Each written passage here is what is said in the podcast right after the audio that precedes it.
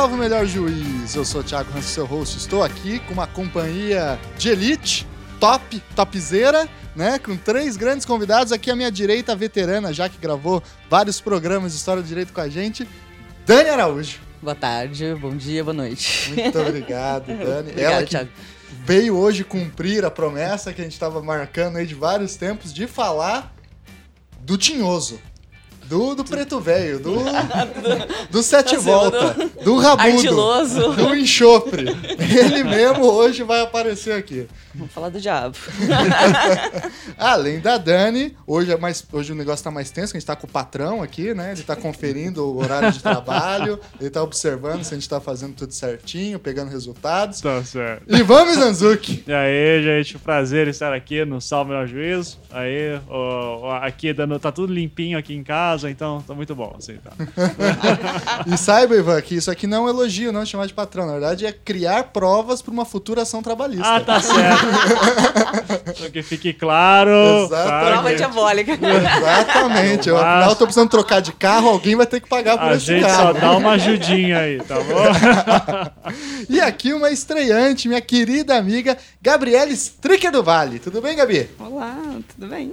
Muito bem, Gabi. Se apresenta para o nosso ouvinte, por favor. Fala um pouquinho o que, que você faz, o que, que você trabalha, assim por diante.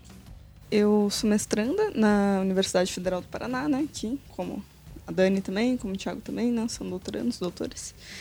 É, eu sou advogada, até então estou exercendo um pouco ainda a profissão, mas vou deixar, largar mais pra, pelo bem da pesquisa também.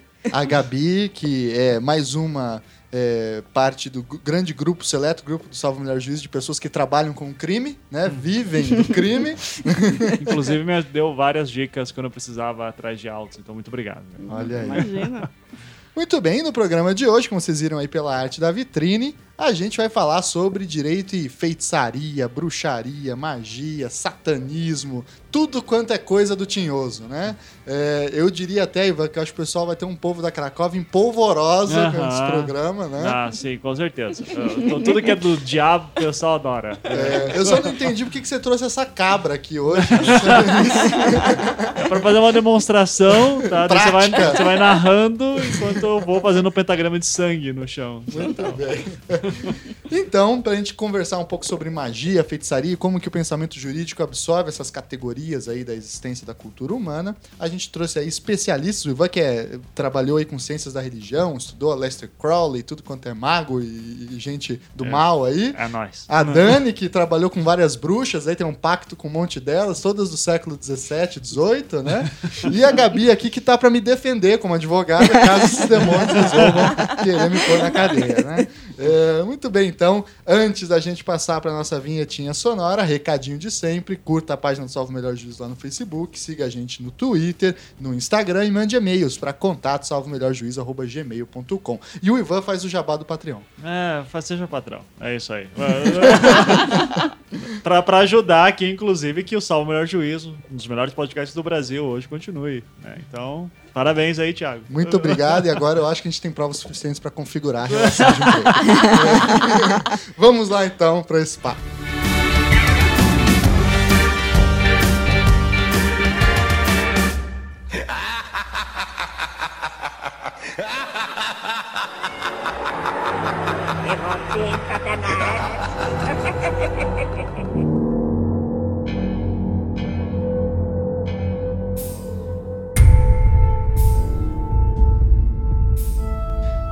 Pessoal, é, a gente já falou em alguns programas atrás, tanto no de direito e cristianismo, quanto no de direito romano, em vários programas atrás, que o nascimento do direito ainda em comum use, né, em como uma técnica e ritualística romana, ela sempre teve, manteve uma relação muito forte com aspectos mágicos, né? Em alguma medida, o- a justiça, o équum, o bom, se revelava também a partir de certos procedimentos ritualísticos, né? De tal forma que o direito, enquanto uma técnica lá da antiguidade, muitas vezes se confundia em termos de formato, em termos não de conteúdo, evidentemente, mas em termos de forma, com feitiçaria, com, com o que nós chamaríamos aí de bruxaria, de magia e assim por diante, né? Então, isso é interessante a gente introduzir porque um aspecto que uma sociedade moderna como a nossa, secularizada, cientificista, etc., perde é o caráter da magia ter sido, e ainda é para muita gente, um aspecto, uma, uma grande epistemologia, uma forma de conhecimento, um jeito de se apreender o mundo e se interpretar o mundo. Então, começando com essa questão, esse problema, né? Em que medida a gente pode configurar a magia ou a feitiçaria, em quais são as diferenças entre essas palavras também, enquanto uma epistemologia? Então, é, eu, lembrando sempre, eu não sou advogado, bacharel em direito. A, gente, a disso, pergunta né? não é de direito, não venha fugir da real. Eu estou deixando claro porque assim, eu sou, eu fiz um mestrado em ciência da religião, meu tema de fato foi ligado com, é, principalmente o Lester Crowley. Para mim, é, não só para mim, mas para muita gente, foi o mago mais importante do, do, do século XX, né? É, virado do século XIX para XX, e é o cara que determina o que é magia, tá? Vamos dizer assim, o conceito de magia moderna hoje vem do Crowley. E, e, mas por que, que eu tô deixando claro, eu sei que eu não sou historiador, cientista social, né, assim, porque vai ter diferenciações em antropólogos, por exemplo, dependendo em antropologia, sociologia vão trabalhar com noções de magia diferente. Eu, na minha pesquisa, adotei a noção do Crowley, porque eu queria, eu, eu Bakhtin na veia nessas horas, né? A gente quer entrar naquela questão de alteridade e entender bem a lógica do outro. É, então eu acabo utilizando a noção do Crowley nesse sentido. Por que, que eu, tenho, eu, tô, eu tô deixando isso claro? Porque o Crowley ele vai ter uma noção de magia que é muito ampla e, e, que quando as pessoas ouvem, é, dizem é, é até se meio sem graça. Porque ele vai dizer assim: magia é o ato de transformar é, transformar o mundo de acordo com a sua vontade. É isso. O que, que é a sua vontade que é o problema? Que o Crowley vai entender isso uh, para fazer uma tradução cristã, para ficar mais fácil, judaico-cristã seria alguma coisa como a tua missão na Terra, é mais ou menos assim. Então, quem você é de verdade, o teu self, o teu verdadeiro eu, teu, de, teu demon, né, coisa assim. É, dele vai ter uma figura chamada Sagrado Anjo Guardião, ele tem toda a mitologia do Crowley nesse sentido. Agora, quando ele vai falar de magia, ele diz assim, a gente pensa magia assim, porra, vou montar o pentagrama, tava brincando, né? vou fazer o pentagrama, vou fazer o círculo de proteção, vou fazer uh, o incenso queimando, vou fazer uns nomes bizarros em enoquiano, qualquer coisa assim. E, e, veja, isso não, isso pode ser magia, pode. Pro Crowley pode ser. Agora, magia pode ser assim, eu preciso tomar um café para ter energia no dia. Sabe? Eu preciso acordar e tomar café, senão eu não funciono. Isso é magia. Porque tomar o café e ter mais energia vai me deixar mais disposto a fazer a minha vontade. Então isso é um ato mágico certo? Então, desde que esteja de acordo com a sua vontade. E daí tem toda a questão que você não pode interferir na vontade do outro, e daí vem Que é uma ética é, da magia. É uma ética, que inclusive é esse o meu tema do, do mestrado, né? A ética e moral em Aleister Crowley. Foi exatamente isso. É, e porque eu achava interessante que era o cara que se dizia o, a besta do apocalipse, né? Como é que ele pensa a ética e moral. Então, essa foi a minha noção. Daí, pro Crowley, não vai ter diferença entre magia, feitiçaria, bruxaria, não vai ter diferença. E eu acabo pegando essa, esse modelo dele, tá? Porque mesmo que a pessoa nunca ouça falar sobre Enochiano ou armas mágicas, ou astrologia, tarô, cabala, mesmo essa pessoa que seja completamente leiga nesses assuntos, ela pode estar fazendo a sua vontade também, mesmo sem saber. Desde que ela seja verdadeira consigo mesmo e tal. Um trabalhador que acorda no, no mato 5 horas da manhã para pegar na enxada, etc. Esse cara pode estar fazendo a sua vontade também. Pode ser que esse seja o seu desígnio. Uh, e eu acabo utilizando magia nesse sentido. E eu acho que daí uh, eu gosto de pensar a, a feitiçaria, daí sim. O feitiço é aquele que você vai criar Uh, vai ter um, todo o aparato, você vai ter todo um conhecimento, precisa, existe um segredo, existe uma técnica, existe uma linguagem, né? É, eu gosto muito de, um dos meus sistemas prediletos mágicos é o, uh, é o Enochiano, né? Que é do Edward Kelly e do Ai, me fugiu o nome agora. John Dee. John Dee e Edward Kelly. Uh, que são dois magos, podemos dizer assim, do século XVI e XVII. Uh, John Dee era o conselheiro da Rainha Elizabeth, inclusive, né? Uma das figuras mais interessantes uh, da história uh, de grandes mentes, assim. Não sei porque até hoje não fizeram um filme sobre John Dee, porque é uma figura fascinante. Era um cara que era linguista, geógrafo, espião, agente secreto, é, etc, etc. Entre essas coisas, ele podcaster também. Podcaster, com certeza seria. É, assim, para sua época é considerado, se não o homem mais inteligente do seu tempo, com certeza um dos, tinha uma das maiores bibliotecas particulares naquela época. E era alquimista também e mago. E ele recebe, junto com o Kelly, que é um. Uh, ele tem o dom da. uh, da clarividência, né? Uh, de acordo com eles, com relatos, independente de crenças pessoais, recebe mensagens de seres que dizem ser os anjos que conversavam com Salomão, é, com Enoque, perdão, Salomão daí já é outro sistema, mas é que seria com Enoque, que daí ele começa a passar um sistema mágico e toda uma e tem uma língua própria, tem um alfabeto próprio, esse sistema enoquiano, que ficou esquecido por séculos, daí no século XIX vai ser uh, reencontrado, trabalhado, reinterpretado. Então você tem, uh, assim, para enoquiano, do tipo, pô, eu quero falar com um anjo fodaço, assim, sabe? Você não vai conseguir, você vai destruir tua casa, de acordo com essa lógica. Ou não, o cara nem vai te dar atenção. Então você começa de baixo. Só que para isso você tem que aprender um alfabeto novo, você tem que aprender uma língua nova, você tem que entender de astrologia, de cabala, porque você tem que fazer aí todas as, as lógicas de como é que estão as energias do momento. Então tem todo um conhecimento assim que você tem que é, adquirir para daí poder operar nesse sentido. É como assim, é, você tem que aprender a linguagem de programação para fazer o teu programa. É isso. Qual é o meu programa? Eu quero ser rico, eu quero ter ajuda é, de anjos ou demônios ou qualquer coisa assim para isso. Isso que é o tal do pacto com o demônio, inclusive, né? Dentro dessa visão. Não é que eu assino um contrato dando a minha alma. Pelo contrário, eu domino o demônio e eu quero que ele faça o que eu quero, de acordo com a minha vontade. Entende? Então, uh, pode ser. Eu, eu tenho que ter todo esse aparato técnico para entender uh, eh, para conseguir dominar esse anjo ou esse demônio, no Enochiano, que também trabalha com figuras uh, demoníacas, poderia dizer assim. Apesar que o termo não encaixa muito bem nesse sistema. Por que, que eu acho interessante esse, esse conceito?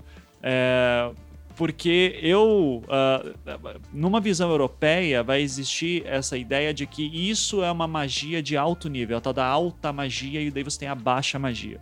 O que, que é a baixa magia? A baixa magia vai estar ligada, por exemplo, à simpatia que a tua avó fez para você passar no vestibular, sabe? Uhum. Uh, ou superstições. Superstições, vai ser baixa magia. Uh, sacrifício de animais muitas vezes é considerado baixa magia. Uh, e principalmente qualquer coisa ligada a rituais uh, afro. Eh, a rituais afro em geral. Qualquer coisa que vem da África é considerada baixa magia dentro dessa visão europeia.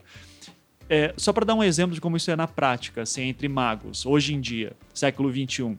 Eu conheci um mago que ele era. Cara, eu acho muito bizarro é. escutar isso. um mago chamado David Beth, uh, que ele é. A história dele é muito louca. Ele é alemão, morou muito tempo na África porque os pais eram diplomatas, coisas assim. É, daí depois fez residência no Reino Unido e daí veio morar no Brasil um tempo, aqui em Curitiba. Foi assim que eu conheci ele. E é um dos caras que hoje em dia é um dos grandes nomes de uma vertente de é magia. A Rússia brasileira é. mesmo ou não é? Fala a verdade. É um Rasputin. É, é, um, é um dos caras mais respeitados no mundo num, num segmento de magia chamado voodoo gnose. Voodoo gnose que é uma coisa assim, gnose você tem aquela noção cristã, né, do conhecimento e tal, e daí voodoo que é uma coisa haitiana, sabe que não tem muito a ver. E, e qual que é a ideia? Que existiria grupos voodoos que teriam segredos que não foram uh, abertos publicamente. Esse seria o Voodoo Gnose. Daí tem um cara chamado Michel Berthieu que escreveu um livrão, assim, que hoje em dia é mais fácil de encontrar, mas saiu na década de 70, que é o Voodoo Gnosis Book, negócio assim. Uh, que é uma lista telefônica, assim, é um calhamaço. E lá tem um monte de ritual bizarro.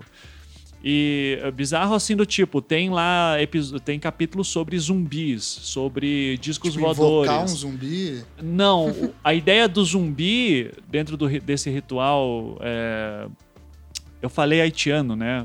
É, é que eu sempre confundo Haiti com Tahiti, é Haiti, Haiti, né? A ideia do zumbi nessa dentro dessa vertente é que o zumbi é uma pessoa que você controla, então ela não tem vontade, então você domina ela. Essa é a ideia tá? Por isso que é o, o zumbi. Daí na, na, cultura pop ele virou outra coisa e tal. Cara, então tá cheio de mago. É. Daí o, o, o, David, uma vez estava conversando com ele, ele falou assim: sabe o que mais me incomoda na magia é, europeia é, esse negócio que assim, você tem que sempre que limpar o ambiente, sabe? Tem que 30 rituais de banimento, daí tem que limpar todas as energias que tem no ambiente, e daí você invoca o anjo, e daí depois tem que limpar tudo de novo para não ficar nada. Daí diz assim: o que eu gosto da, da, do voodoo gnosis, ou da magia africana, ou até da magia brasileira, esses caras adoram vir para um terreiro de umbanda, por exemplo. Curtem demais. Uh, Pomba Gira é um fenômeno que, que Exu são figuras que para eles são fascinantes. Por quê? Ele diz assim, porque essas são as figuras, são as forças elementais E eu gosto de ficar sujo mesmo. Eu gosto que, assim, todas as- o que tem mais de baixo no, no espectro elemental é o que eu gosto de trabalhar. E esses europeus, assim, parece que você tá trabalhando numa sala branca Laboratório, um hospital laboratório, dos é mágicos. tudo controlado, tudo chato, enfim. Então, é, eu tô dando só esses exemplos para mostrar como esse é um mundo super complexo hoje. Hoje em dia que a gente tem assim internet, tem galera que trabalha com é, magia do caos. magia- Aplicada a finanças. é, magia do caos. é, é, não tanto, mas assim, magia do caos com filosofia hacker, por exemplo. Magia do caos é você cria seus próprios ah, rituais de acordo com o que você quiser. Você que cria suas próprias regras sobre o que, que o ritual vai fazer como que ele funciona. E você pode criar programas de computadores que vão te ajudar a isso. Tá? Então existe uma coisa chamada meio cybermagia, assim também. Então é, é um mundo muito interessante nesse sentido e que daí é interessante. Eu gosto de fazer essa distinção de que magia, na verdade, pode ser qualquer coisa, é, de acordo com a tua filosofia, tem que ver muito o que a pessoa entende por magia. E, o e a feitiçaria seria mais essa é, do, do ato em si. Eu quero, eu estou fazendo esse ato para atingir certo objetivo. É, e a magia seria algo mais amplo. Eu pego isso para mim. Agora, existe autores que vão discordar da figura, inclusive, do mago, do bruxo e vai embora. Eu não gosto de fazer muita distinção. Eu prefiro sempre, na verdade, perguntar o que, que você acha que é magia. É, eu tô falando com um mago, o que, que pra você é magia? O que, que você faz? E daí eu entro na lógica dele. Porque é, uma- é um fenômeno tão é, di- disperso que se você vier com uma teoria pronta para analisar um fenômeno, você mata o fenômeno. E Dani, você que trabalhou bastante na tese com feiticeiras, etc. Como é que você, para estudar essas, esses rituais, você se preparou para entender o que, que é o que elas estavam fazendo, né? Então, daí tem a. Porque eu trabalhei época moderna, né? Século XVIII, né? Tipo, final do XVIII aqui. É, então, tipo, tive que me colocar no contexto, principalmente, tipo, que nem o meu estudo é Império Português, né? Então, ver o que, que era feitiçaria dentro do Império Português. Que já vai se distinguir muito do que é uma feitiçaria na França, por exemplo, da Espanha, da Alemanha, né? A Alemanha que, vamos colocar aqui, tipo, se eu estou pegando, né? O ápice da feitiçaria século XVII, XVI, XVII. Portugal, por exemplo, vai ser século XVIII. Né? O ápice da repressão vai ser na Alemanha.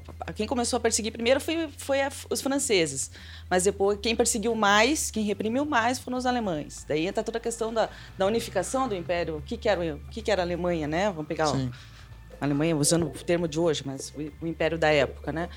Daí você vai, vai para Inglaterra, que daí você, por exemplo, pega o Keith Thomas, já vai ser um outro tipo de, de, de- de feitiçaria. Você vai para a Rússia, por exemplo, na Rússia, que a gente colocou aqui, na Rússia perseguia-se, até porque era um, um cristianismo ortodoxo aqui, se a gente for pegar, já se perseguiu muito mais homem que mulher. A mulher vai Olha ser só. perseguida na França, principalmente, né? França e Alemanha. Em Portugal, ela não, é, não vai ser perseguida. Né? Então, tipo, eu fui fechando para ver o que, que era esse, o que, que seria essa feitiçaria dentro de Portugal, vendo as diferenças na época moderna. Né? Então, o que, que eu pude ver ali? Tudo construído em cima de preservar uma a ética católica. Né? Então, toda a construção do direito, a repressão do direito, a perseguição do direito era para, tipo, vou proteger a ética cristã, que é a igreja que vai é, moldar as consciências. Ou seja, a feitiçaria, nesse sentido, ela era definida pela negativa. Tudo aquilo que não, Não, se sim, encaixasse sim, na ética sim, cristã sim. era É que, é que nem o Ivan colocou, é sempre o, o outro, né? A feitiçaria sempre vai ser o inverso de tudo que se deseja, né? Então, tanto é que os rituais, o sabá é uma missa ao contrário, é uma orgia. Tudo que você for ver, sempre a, a, a mulher, por exemplo, a mulher foi muito perseguida, por isso que eu coloquei aqui na França, em Portugal não tanto. Né? Mas o que, que seria? Quem que era essa mulher? Não era qualquer mulher, era a mulher feia, a mulher que morava sozinha, a viúva. Sempre que, tipo, você sempre vai pegar o inverso de tudo, aquele é o outro que, que te. É, tá aí que um não te- exemplo da cultura pop, a bruxa do 71 do Chaves, né? é, é assim, é a viúva, ou não sei se ela é viúva, né? Mas tem a- a- o aspecto da viuvez, assim, estampado no personagem dela, né? Enfim, aquela. A, a Ellie, ela é a bruxa, porque ela é secreta, né? e. Sim, e, aí- e o que é interessante, assim, que nem o- a maioria tipo, coloca, né, quando vai analisar, tipo, essa feitiçaria ali do período moderno, não estou falando nem da feitiçaria medieval, estou falando aqui da, da moderna mesmo, da Inquisição ali do, do, do 16 para frente, é, principalmente com a reforma, é, é justamente colocar essa mulher, é, dizer que nós, a gente tem uma ideia da feiticeira, da bruxa, né, depois a gente coloca a diferença do que seria uma para outra, mas em cima de é, categorias negativas, a mulher sempre vai ser o negativo, e em cima principalmente da iconografia do século XIX. Aqui isso que é interessante também, tanto da iconografia como da literatura. Ou seja, a gente pega o Goya, a gente pega é, Dostoiévski, tipo, uma, que é uma, uma leitura que se você jogar para trás, ela se torna, tipo, não era bem aquilo ali. Certo? Tipo, é um pouco anacrônico você pensar na bruxa no século XIV, no século XV, XVI, XVI, XVII, com base nessa iconografia do XIX, que ela é mais caricata. Então, tentando jogar ali, sempre tentando historicizar, sempre tentando levar para o contexto para ver quem é, daí tentar identificar aqui no Brasil, na América Portuguesa, o que, que quem eram essas mulheres, até onde quem era feiticeira, se era feiticeira mesmo, se era feiticeira que nem, por exemplo, acho que a Laura que fala, vai dizer, ó, no Brasil se perseguiu muito mais homens do que mulheres, né? Muito mais indígenas homens porque eles que estavam mais próximos da natureza do que as mulheres, né? Então, tipo, coisa que, por exemplo, não se vê aqui em Curitiba, no que eu pude perceber, tipo, na minha pesquisa do século XVIII, a maioria, tipo, são oito feiticeiras em um processo, duas em outro, duas em outro. Fora que dentro desses processos tem diversas remissões a outras feiticeiras. A maioria que eu pude ver ali, tudo mulheres. Existiram homens, existiram, existiram homens, mas a maioria eram mulheres eram, e, e índias. Existiram homens negros que faziam adivinhos, principalmente tinham, apareceu aqui diversos. Né, para tirar uma prova, vinha um, veio um de, de Ponta Grossa. Tal. Mas a maioria era mulher indígena. Então, tipo, sempre tentando colocar, e sempre assim, tipo, pelo direito, pelas ordenações, todas as ordenações, né, desde, a primeira, ah, desde o século, acho que 13, que, que Portugal começa a legislar sobre feitiçaria, é, sempre preservando, sempre pensando na ética católica, na virtude católica. Então, é um crime religioso. Mas né? o, desculpa, mas é o mesmo não acontece com judeus, por exemplo, né? A, a, que é, eu lembro até do programa que vocês fizeram de Inquisição, é como se fossem jurisprudências diferentes, né? Uh, o índio não consegue ter essa força institucional para não ser considerado pagão, feiticeiro pelo católico, né? Não. Assim, o que tem assim, em Portugal ainda, tipo, a Inquisição portuguesa, principalmente, ela vai perseguir, tipo, o que ela vai ver como inimigo da fé católica? Primeiro vão ser os judeus. Por isso que ela não persegue tanto feiticeiro. Primeiro judeu, depois vai vir um pouco do, do, do, islamismo, ou seja, os mouros, e daí que vai vir a feiticeira. Ou seja, veja, a questão do paganismo de uma feiticeira é, é, é o que me, não preocupa tanto a religião católica que o Estado português quer manter, uhum. como se preocupa com os judeus. Sim. Então, primeiro eles vão perseguir judeus, depois luterano, que é pouco também, e daí feiticeiro.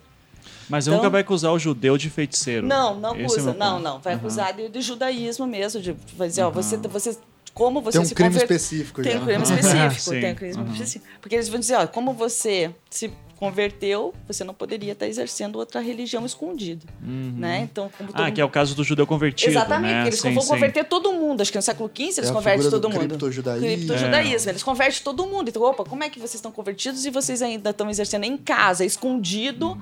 vocês estão lá preservando o sábado? Isso que você tocou é um ponto interessante, porque a questão do, da magia, dos feitiços, etc., ela sempre envolve um, algo escondido, né? Como você disse. Ela é um conhecimento daquilo que é oculto, daquilo que é um segredo, daquilo que poucas pessoas têm acesso.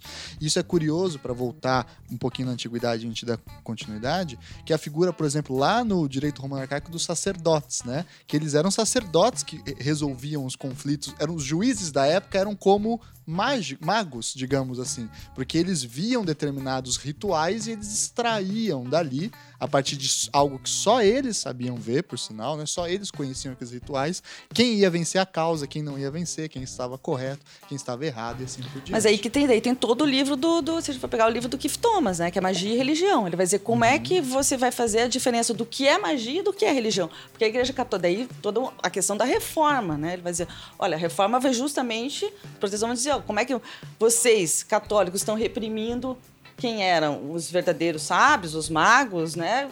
Se vocês estão alicerçados nas mesmas magias, se você transforma o sangue, o vinho em sangue, né? Corpo de Cristo, tudo tem, deve, deve ser, ó, vocês também estão na magia. Então, qual é a diferença da magia para a religião? Daí o Weber vai trabalhar, o Leroy vai trabalhar, o, o Boudier vai trabalhar. Todo mundo. Todo mundo. O, o Benjamin.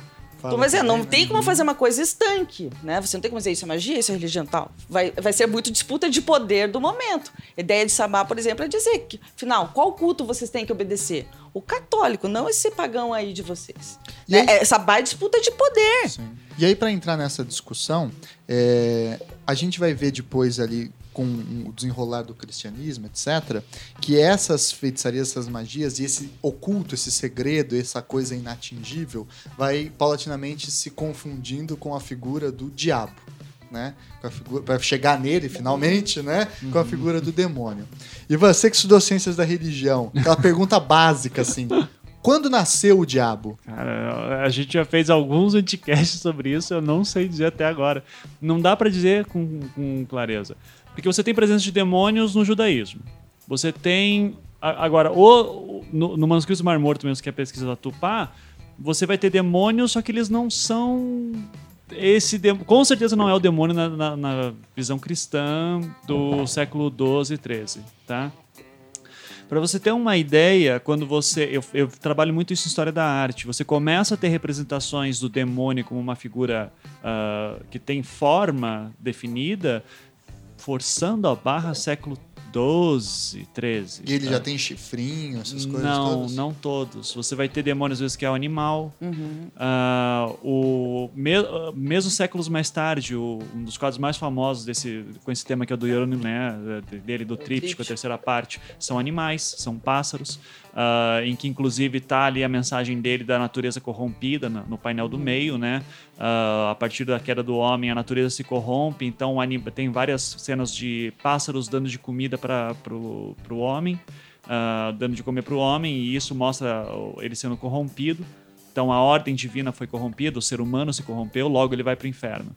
Uh, então, agora você vai ter o, o, chifre mesmo, fogo e tudo isso, isso aí vai ser consolidado. Já existe no século 13, 12, já, já existe. Eu tô, tô lembrando de cabeça, teria que ver agora com, uhum. com mais certeza.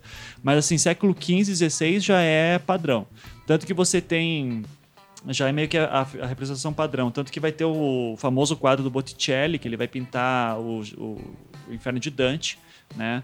Uh, ele faz, acho que umas duas pinturas do, do, Inferno de Dante, e daí lá os demônios, uh, assim, misturam genitálias, por exemplo, a questão da seio, uh, seios com genitália masculina.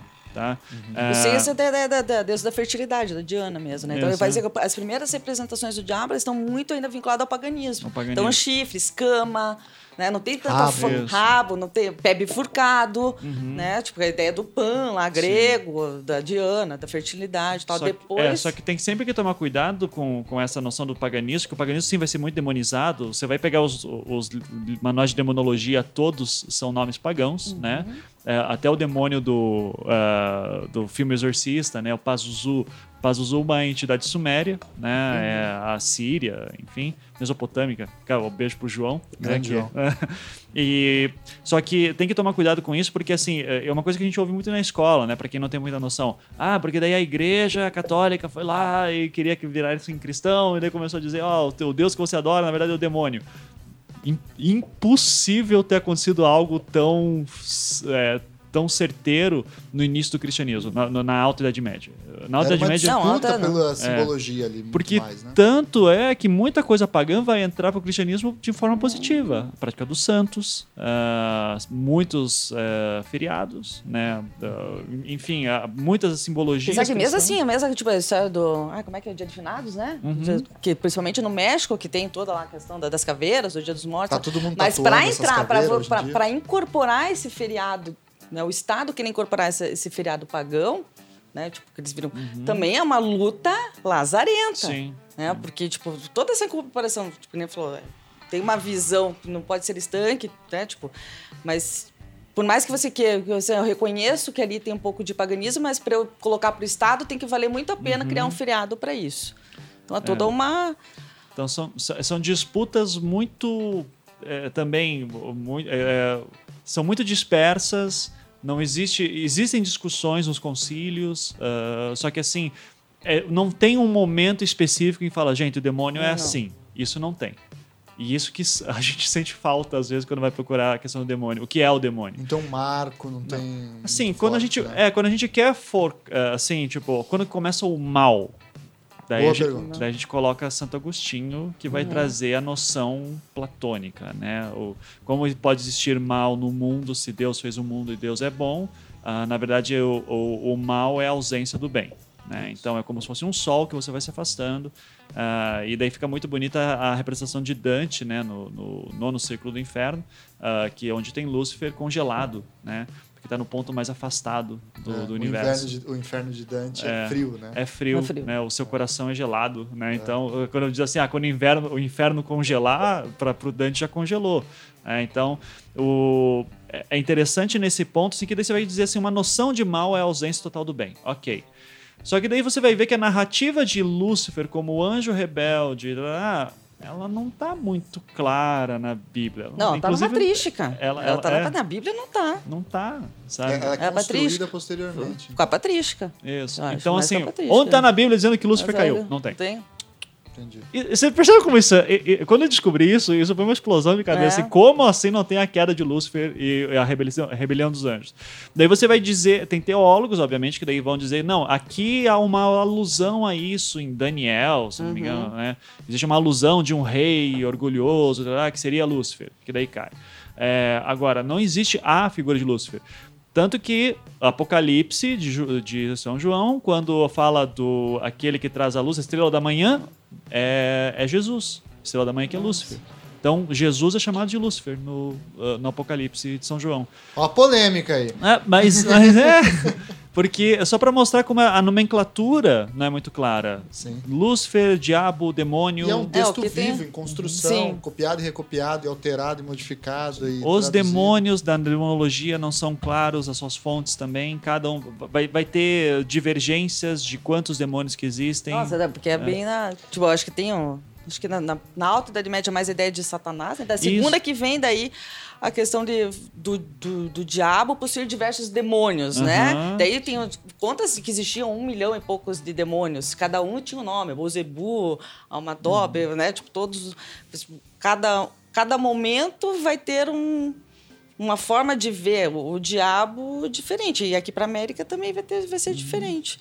Então, mas a representação, daí, por exemplo, no Antigo Testamento aparece a figura de Satanás, né? Tipo, bem pouco no final. Daí depois no Novo Testamento, como hospedeiro de vários demônios, e como um dos demônios é a feiticeira, né? A feiticeira seria a incorporação do diabo numa mulher ou num homem. entende? E aí surge também, mais ou menos nessa- nesse período, não sei se nasce aí, mas ela ganha, digamos, um corpo literário cada vez mais crescente, que o Ivo até já adiantou pra gente, que é a tal da demonologia, né? Que foi uma disciplina universitária é, corrente, standard, né? Porque hoje, para nós, alguém que estuda demonologia, tá é, fazendo... é a Tupá. É, tô- e tá fazendo um curso super é, fora da curva tradicional da, da universidade, etc. Mas na passagem da, da Idade Média para a modernidade, era parte fundamental de um curso de teologia, por exemplo. Né? Você, tinha, ia, você pegava o caderninho, ia lá para a sala de aula. Mas até hoje tem no, no Vaticano. No- Sim, sim. Só que existe divergências se isso é válido ainda hoje ou não. Tem, tem uma briga intensa no Vaticano se isso aí tem que ser deixado de lado ou não. Lá Sim, dentro. Lá dentro. E o que, que foi, então, essa demonologia? Quais eram os principais autores? O que, que eles abordavam? Que, qual que era esse mundo mental dessa disciplina demonologia? Daí é com a Dani. eu Ah, não, eles queriam explicar mais ou menos, tipo, eu vou aqui no geral também, mais, né? Mas explicar como é que funcionava o mundo, como é que funcionava a natureza. E daí- Identificar onde há um, Por um isso que é uma ciência, exatamente. Tipo, por isso que é uma ciência. Vamos descobrir como é que funcionam as coisas, como é que a natureza é dada, como é que funciona a Terra, né, o planeta. Então, daí várias motes para você pesquisar isso. Um mote, por exemplo, você pode dizer o que que é o mundo, o que que é a natureza, o que que existe aqui através de feiticeiros, através de bruxos. né? Então, toda é uma tentativa de explicação, por isso que ela teria um viés científico para a época, uma tentativa de explicação no mundo. Agora- E os teólogos, tipo, vão dizer, por exemplo, com relação à feitiçaria e à magia, que pela feitiçaria você pode explicar alguma coisa, mas não que seja. Você vai dizer o que, que era o mundo a partir de uma feiticeira. Você não pode fazer um link direto, né? A feitiçaria não é suficiente, não se explica su- suficientemente pela demonologia. Você explica mais o que é a feitiçaria pelos textos apocalípticos da igreja. Daí o juízo final, o milenarismo. Porque a gente tem essa noção, ah, a demonologia que fez surgir, porque isso tem muito, né? O manual do inquisidor é que fez surgir a feiticeira, que, fe- que fez com que todo mundo, que as grandes instituições perseguissem feiticeiras. Não, não é a demonologia. Tanto. É mais os textos católicos da igreja, não usar a demonologia, porque é uma ciência para explicar o mundo. É uma coisa muito mais rebuscada que um texto do juízo final. Era uma coisa Então- vinculada a um corpo muito fechado. Fechado, né? Tipo, era uma coisa de alta, de, ó, vamos, se a gente for usar um binômio, uma, uma coisa mais erudita, né? Enquanto que o juízo final, as- os sermões... Tava na que- boca do povo. Tava na boca do povo, e daí a importância, por exemplo, dos padres, dos párocos, né? De poder disseminar o que que é o... Se você não fizer isso, você vai para o inferno. Uhum. Ali explica muito mais a caça às bruxas, caça às bruxas do que a demonologia. Agora, tudo isso surge ali século XIV e Século XV já, e né? É, que vai quando vai ter os manuais de boa morte também, né? Geralmente se atribui daí isso após a, a peste negra, né?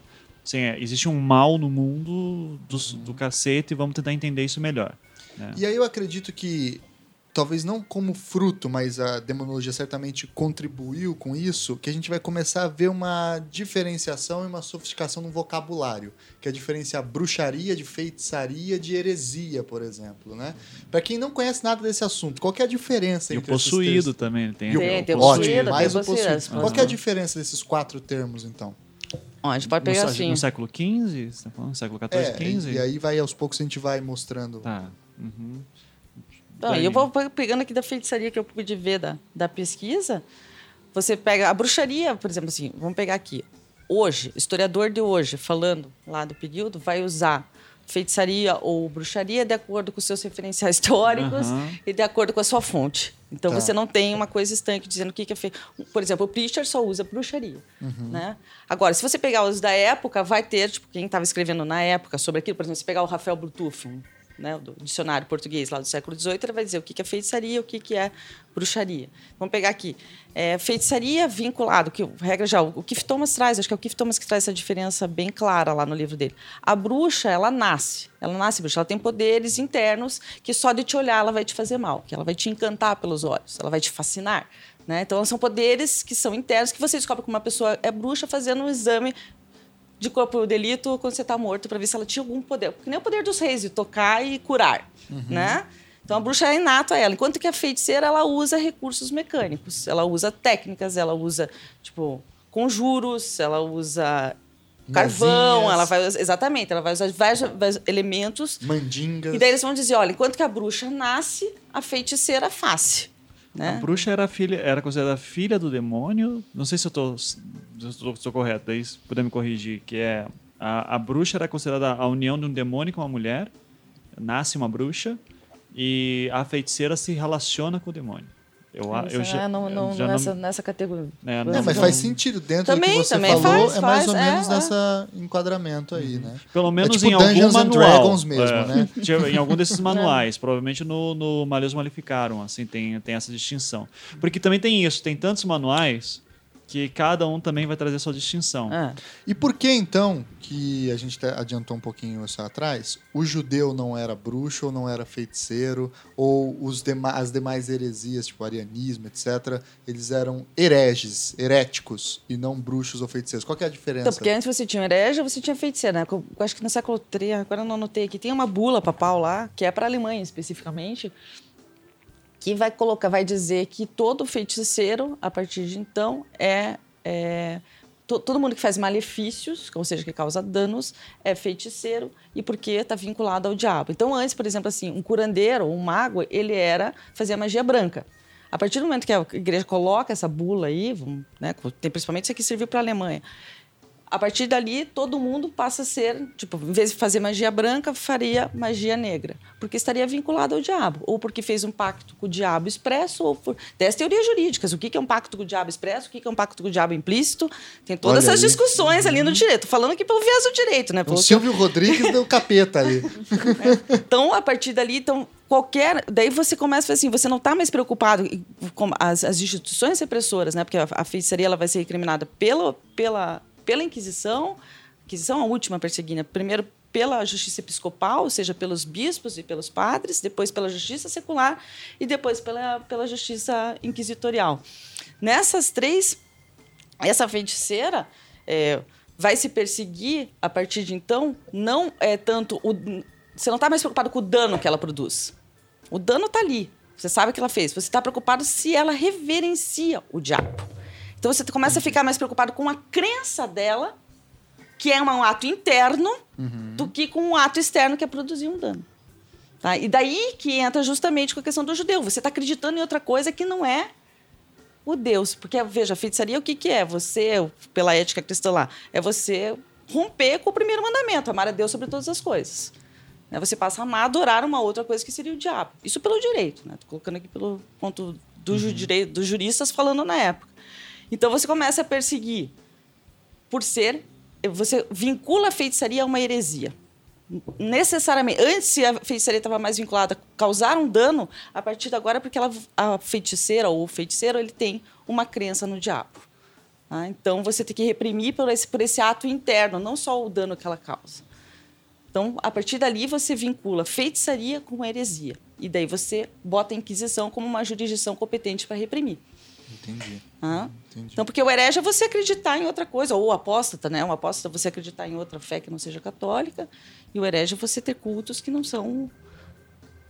De Então, a partir é, o, da- é o ataque à instituição, instituição. cristã. né? Exatamente. Aham. E o possuído, Ivan? Qual é que é a do possuído? O possuído, ele não tem culpa. Exatamente, daí ele é. Daí ele tem que ser exorcizado. Ah, Então a pessoa, é, é, uma das questões, isso está no livro do Stuart Clark, né, o Pensando com Demônios, que ele vai falar sobre como é que eram feitos os diagnósticos, né? Porque lá, o inquisidor, assim, está tendo uma discussão, tá- al- existe uma suspeita de que alguém está tendo relacionamentos com o demônio. É, pode ser uma bruxa tal. O inquisidor não ia botar fogo no fogo direto. Né? Inclusive, vocês já falaram muito bem lá no programa de Inquisição. Isso é é muito mais complexo e demorado e investigativo do que se imagina. É, agora, uma das uma principais principais preocupações era descobrir se a pessoa estava sendo possuída ou se de fato ela tinha um pacto. Uhum. Né? Vou dar um exemplo que acho que é o mais legal, assim, que eu acho que é o mais divertido, que é o Manda século XVII, as freiras de Lundon, Aham. né? que é o mais interessante. Conta aí, como que é esse Cidade caso? de Lundon, eh, interior da França, uma cidade murada, né? Era uma das poucas cidades muradas ainda naquela região, eh, bem medieval ainda, então século XVII mesmo, isso, século XVII. Tinha um padre que era o, você lembra o nome dele? Tô tentando ver, até tinha É, anotado. aqui. não, não vou lembrar agora, mas um padre famoso, assim, não vou lembrar. Eu sei que. é, Não, não é. Eu, eu já, já me vem à, à mente. É, o- ele tem uma. eh, Tem algumas freiras também na cidade e existe uma denúncia de que as freiras estão possuídas pelo demônio. tá? Elas estão fazendo orgias, elas estão tendo ah, sonhos eróticos. Curtindo muito a vida. curtindo muito a vida. Estão tendo desejos pelo padre. Estão tendo bastante desejo pelo, pelo padre. E daí. Resultado: vai se- chegar a investigação de que. Vai descobrir que o padre tinha feito um pacto com demônios. Existe o documento assinado. Esse documento hoje está na Biblioteca Nacional de Paris. São duas páginas escritas ao contrário, com assinaturas dos demônios e o nome do padre ali também. Tudo ao contrário. É, é bizarro, assim. Tem e, o, um- é, e, eu- e o padre daí vai ser queimado né, ah, na fogueira ah, por ter feito um pacto com o demônio, que é o pacto declarado, aí no caso. E as freiras absolvidas. Não, tem freiras que são queimadas também, mas eu acho que algumas são absolvidas. Eu não me lembro direito. Mas sei que algumas são absolvidas aí porque são possuídas. Só que tem aquele possuído que não tem mais como voltar também. Então, cada caso era um caso. Mas, mas o possuído às vezes podia ser salvo. Entende? É, tem, tem isso. Século XVI, o Stuart Clark fala muito isso. ah, que, principalmente, Lundon é um momento que ah, é muito grave assim, na história política da igreja. Século XVI, por conta da reforma protestante, das contas-reformas, tudo isso, ah, a- o espírito na igreja era de que o mundo está tá acabando e que o inferno abriu suas portas e soltou tudo. Até a própria descoberta da América, né? Se descobriu a América, você fala assim, "Não, agora realmente vai, Trump vai acabar. Vai acabar. Tô achando o Trump avacalhou mesmo, o demônio. Sobre esse, esse episódio de, de- do, do De Lundum, Lundum. tem, a, tem aquele filme Maria Joana dos Anjos, acho que é. Deixa eu ver se eu anotei aqui. Eu lembro daquele filme. Madre Joana dos Anjos, que é, Aham. ganhou, acho que Cannes, em 70 e pouco, 73. Que é justamente Sobre é, esse episódio. sobre esse episódio, né? Da- Tem É. um outro também, tem um Tem, outro é, filme. tem uns de três dez filmes sobre esse, Esse caso. é o Madre, são- Madre Joana do- dos Anjos, é bem terror? bom, é bem Mas tudo de bom, terror? Bem Não, bom. é, não é terror, assim, esse- é... Eu Esse sou ganhou. cagão, hein? Não, porque assim, tu vai chegar, hoje em dia muita gente já concorda que foi feita uma armação com o padre, né? Que aquele pacto é falso e tudo isso. Bom, eu como cético vou dizer que é, mas é, mas eu não duvidaria, por exemplo, de que ele teria entrado num transe, assinado e criado aquilo. Seria- Mas é mais provável que tenha sido uma armação contra o padre, porque parece que ele tinha muito poder político na cidade e ele não dava muita abertura para a igreja. Ele não, ele, ele não abaixava a cabeça para a igreja. E o interessante da questão do exorcista também é sempre ter, tipo, ter em mente que ah, era uma contra-magia, era um contra-feitiço. Então, por exemplo, eu tô achando que eu tô enfeitiçada, eu chamo um exorcista, tento, às vezes tento aqui adivinhos da região, tipo, tento me salvar. A última hipótese, sou batizada, vou na missa, faço um monte de coisa para ver se eu me curo, né? Porque eu tô doente. Daí eu vou chamar o exorcista, que seria o último, a última hipótese de, tentar me curar, né? E os exorcistas, principalmente ali na, na organização, é o baixo clero, né? Ou seja, são os padres que geralmente acabaram de entrar e Ah, é? é, é baixo tá clero. você começando. tá começando, você não tem tanta, você não precisa ter tanta hierarquia dentro do clero.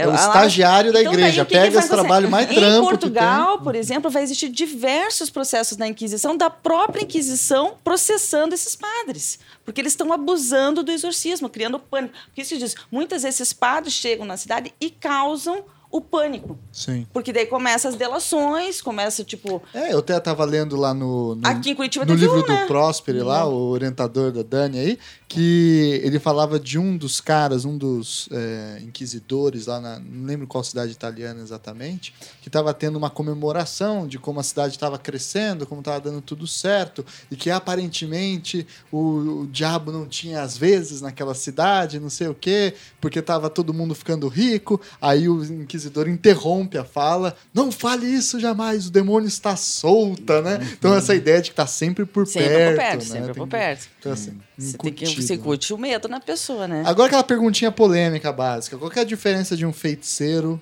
ou de um bruxo ou uma bruxa para um santo ou uma santa milagreira? Hum, é... é o respaldo institucional. Um, um tem carteirinha da OAB, o outro não. Mas é por aí mesmo. Não, pensa, tipo, o...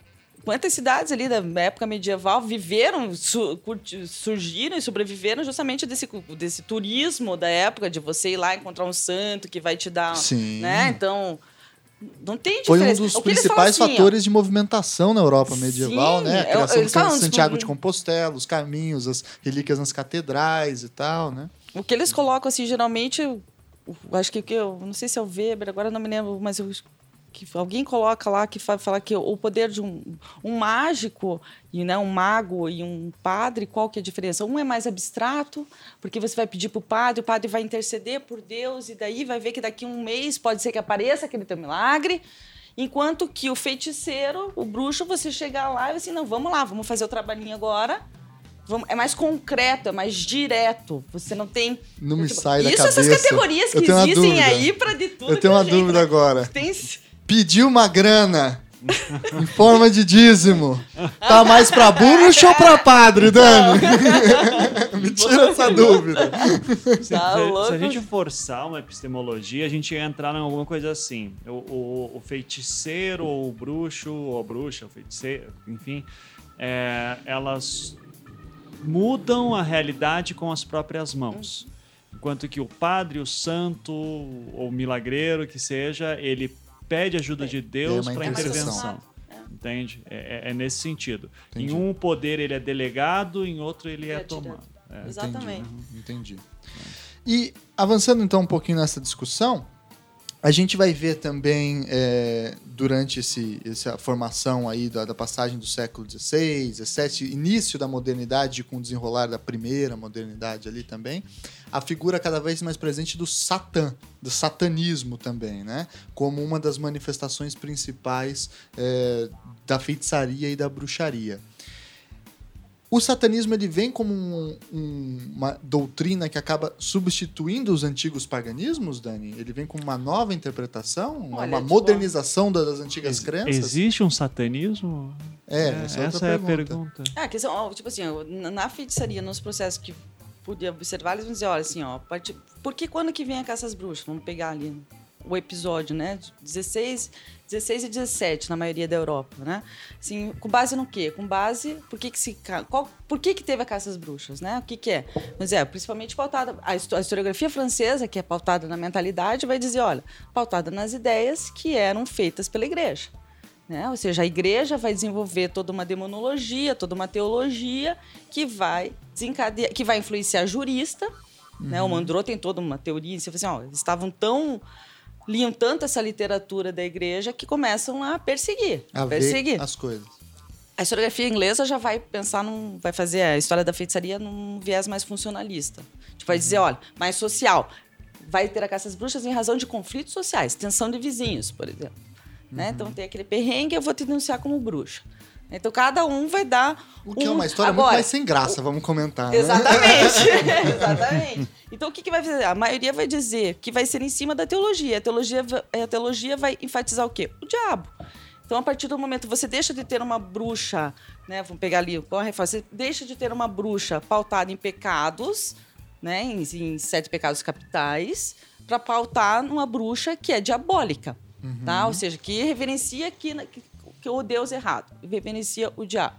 Aí depois, com a medicina no século XVIII, XIX, você, então você diaboliza a mulher em razão do satanismo, em razão dessa cultura que a igreja desenvolve, principalmente, como eu reforcei antes, não tanto na demonologia, mas nos textos apocalípticos da igreja, da Bíblia, da, uhum. da patrística, da escolástica, do neoplatonismo. Né?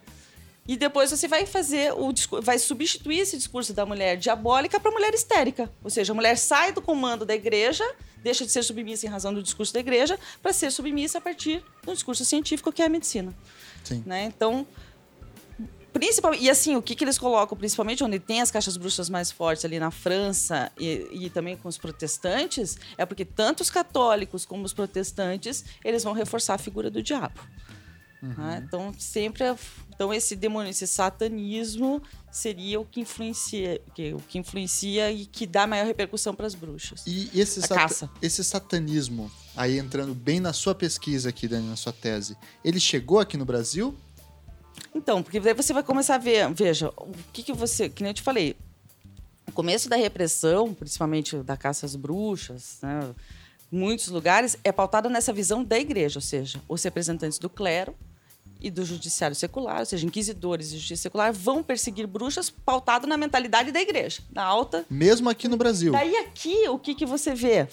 Você começa a ver que eles vão pautar também nessa nessa demonologia, mas mais já nas práticas da população. Ou seja, mais em superstição, mais na, na, na em rituais africanos e em rituais indígenas. E, Ou e seja, não é tanto perseguido em razão daquela visão europeia. Uhum. Né? Eles vão ter que adaptar para uma visão da América. Vão ter que começar... Eles vão dizer: o que está acontecendo aqui? O que, que, são esses rituais quando eles chegam aqui? O que, que, que, é isso? Como é que eu vou dizer lá para a Europa o que, que é isso? Eu, o que eu posso dizer que esse ritual desse indígena aqui é parecido com o sabá.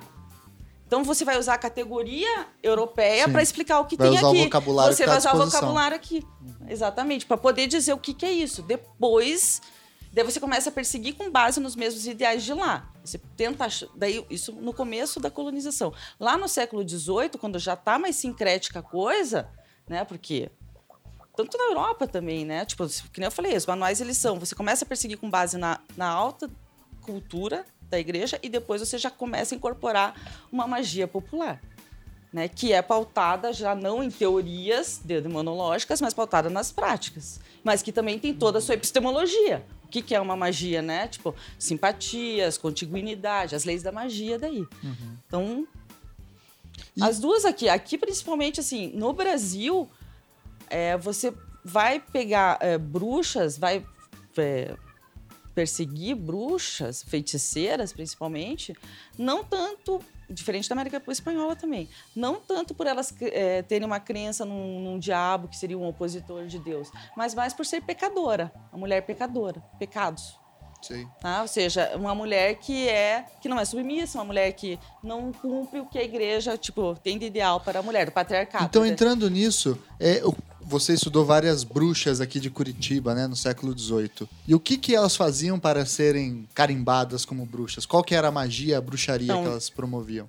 E eu consegui, foi, na tese eu analisei dois processos e agora analisei mais um, agora nas férias aí, peguei mais um processinho para analisar. Nas férias? Não tem o que fazer, né? Pegar um processinho do século XVIII aqui. Aí. Não, para fazer, eu vou abrir essas páginas.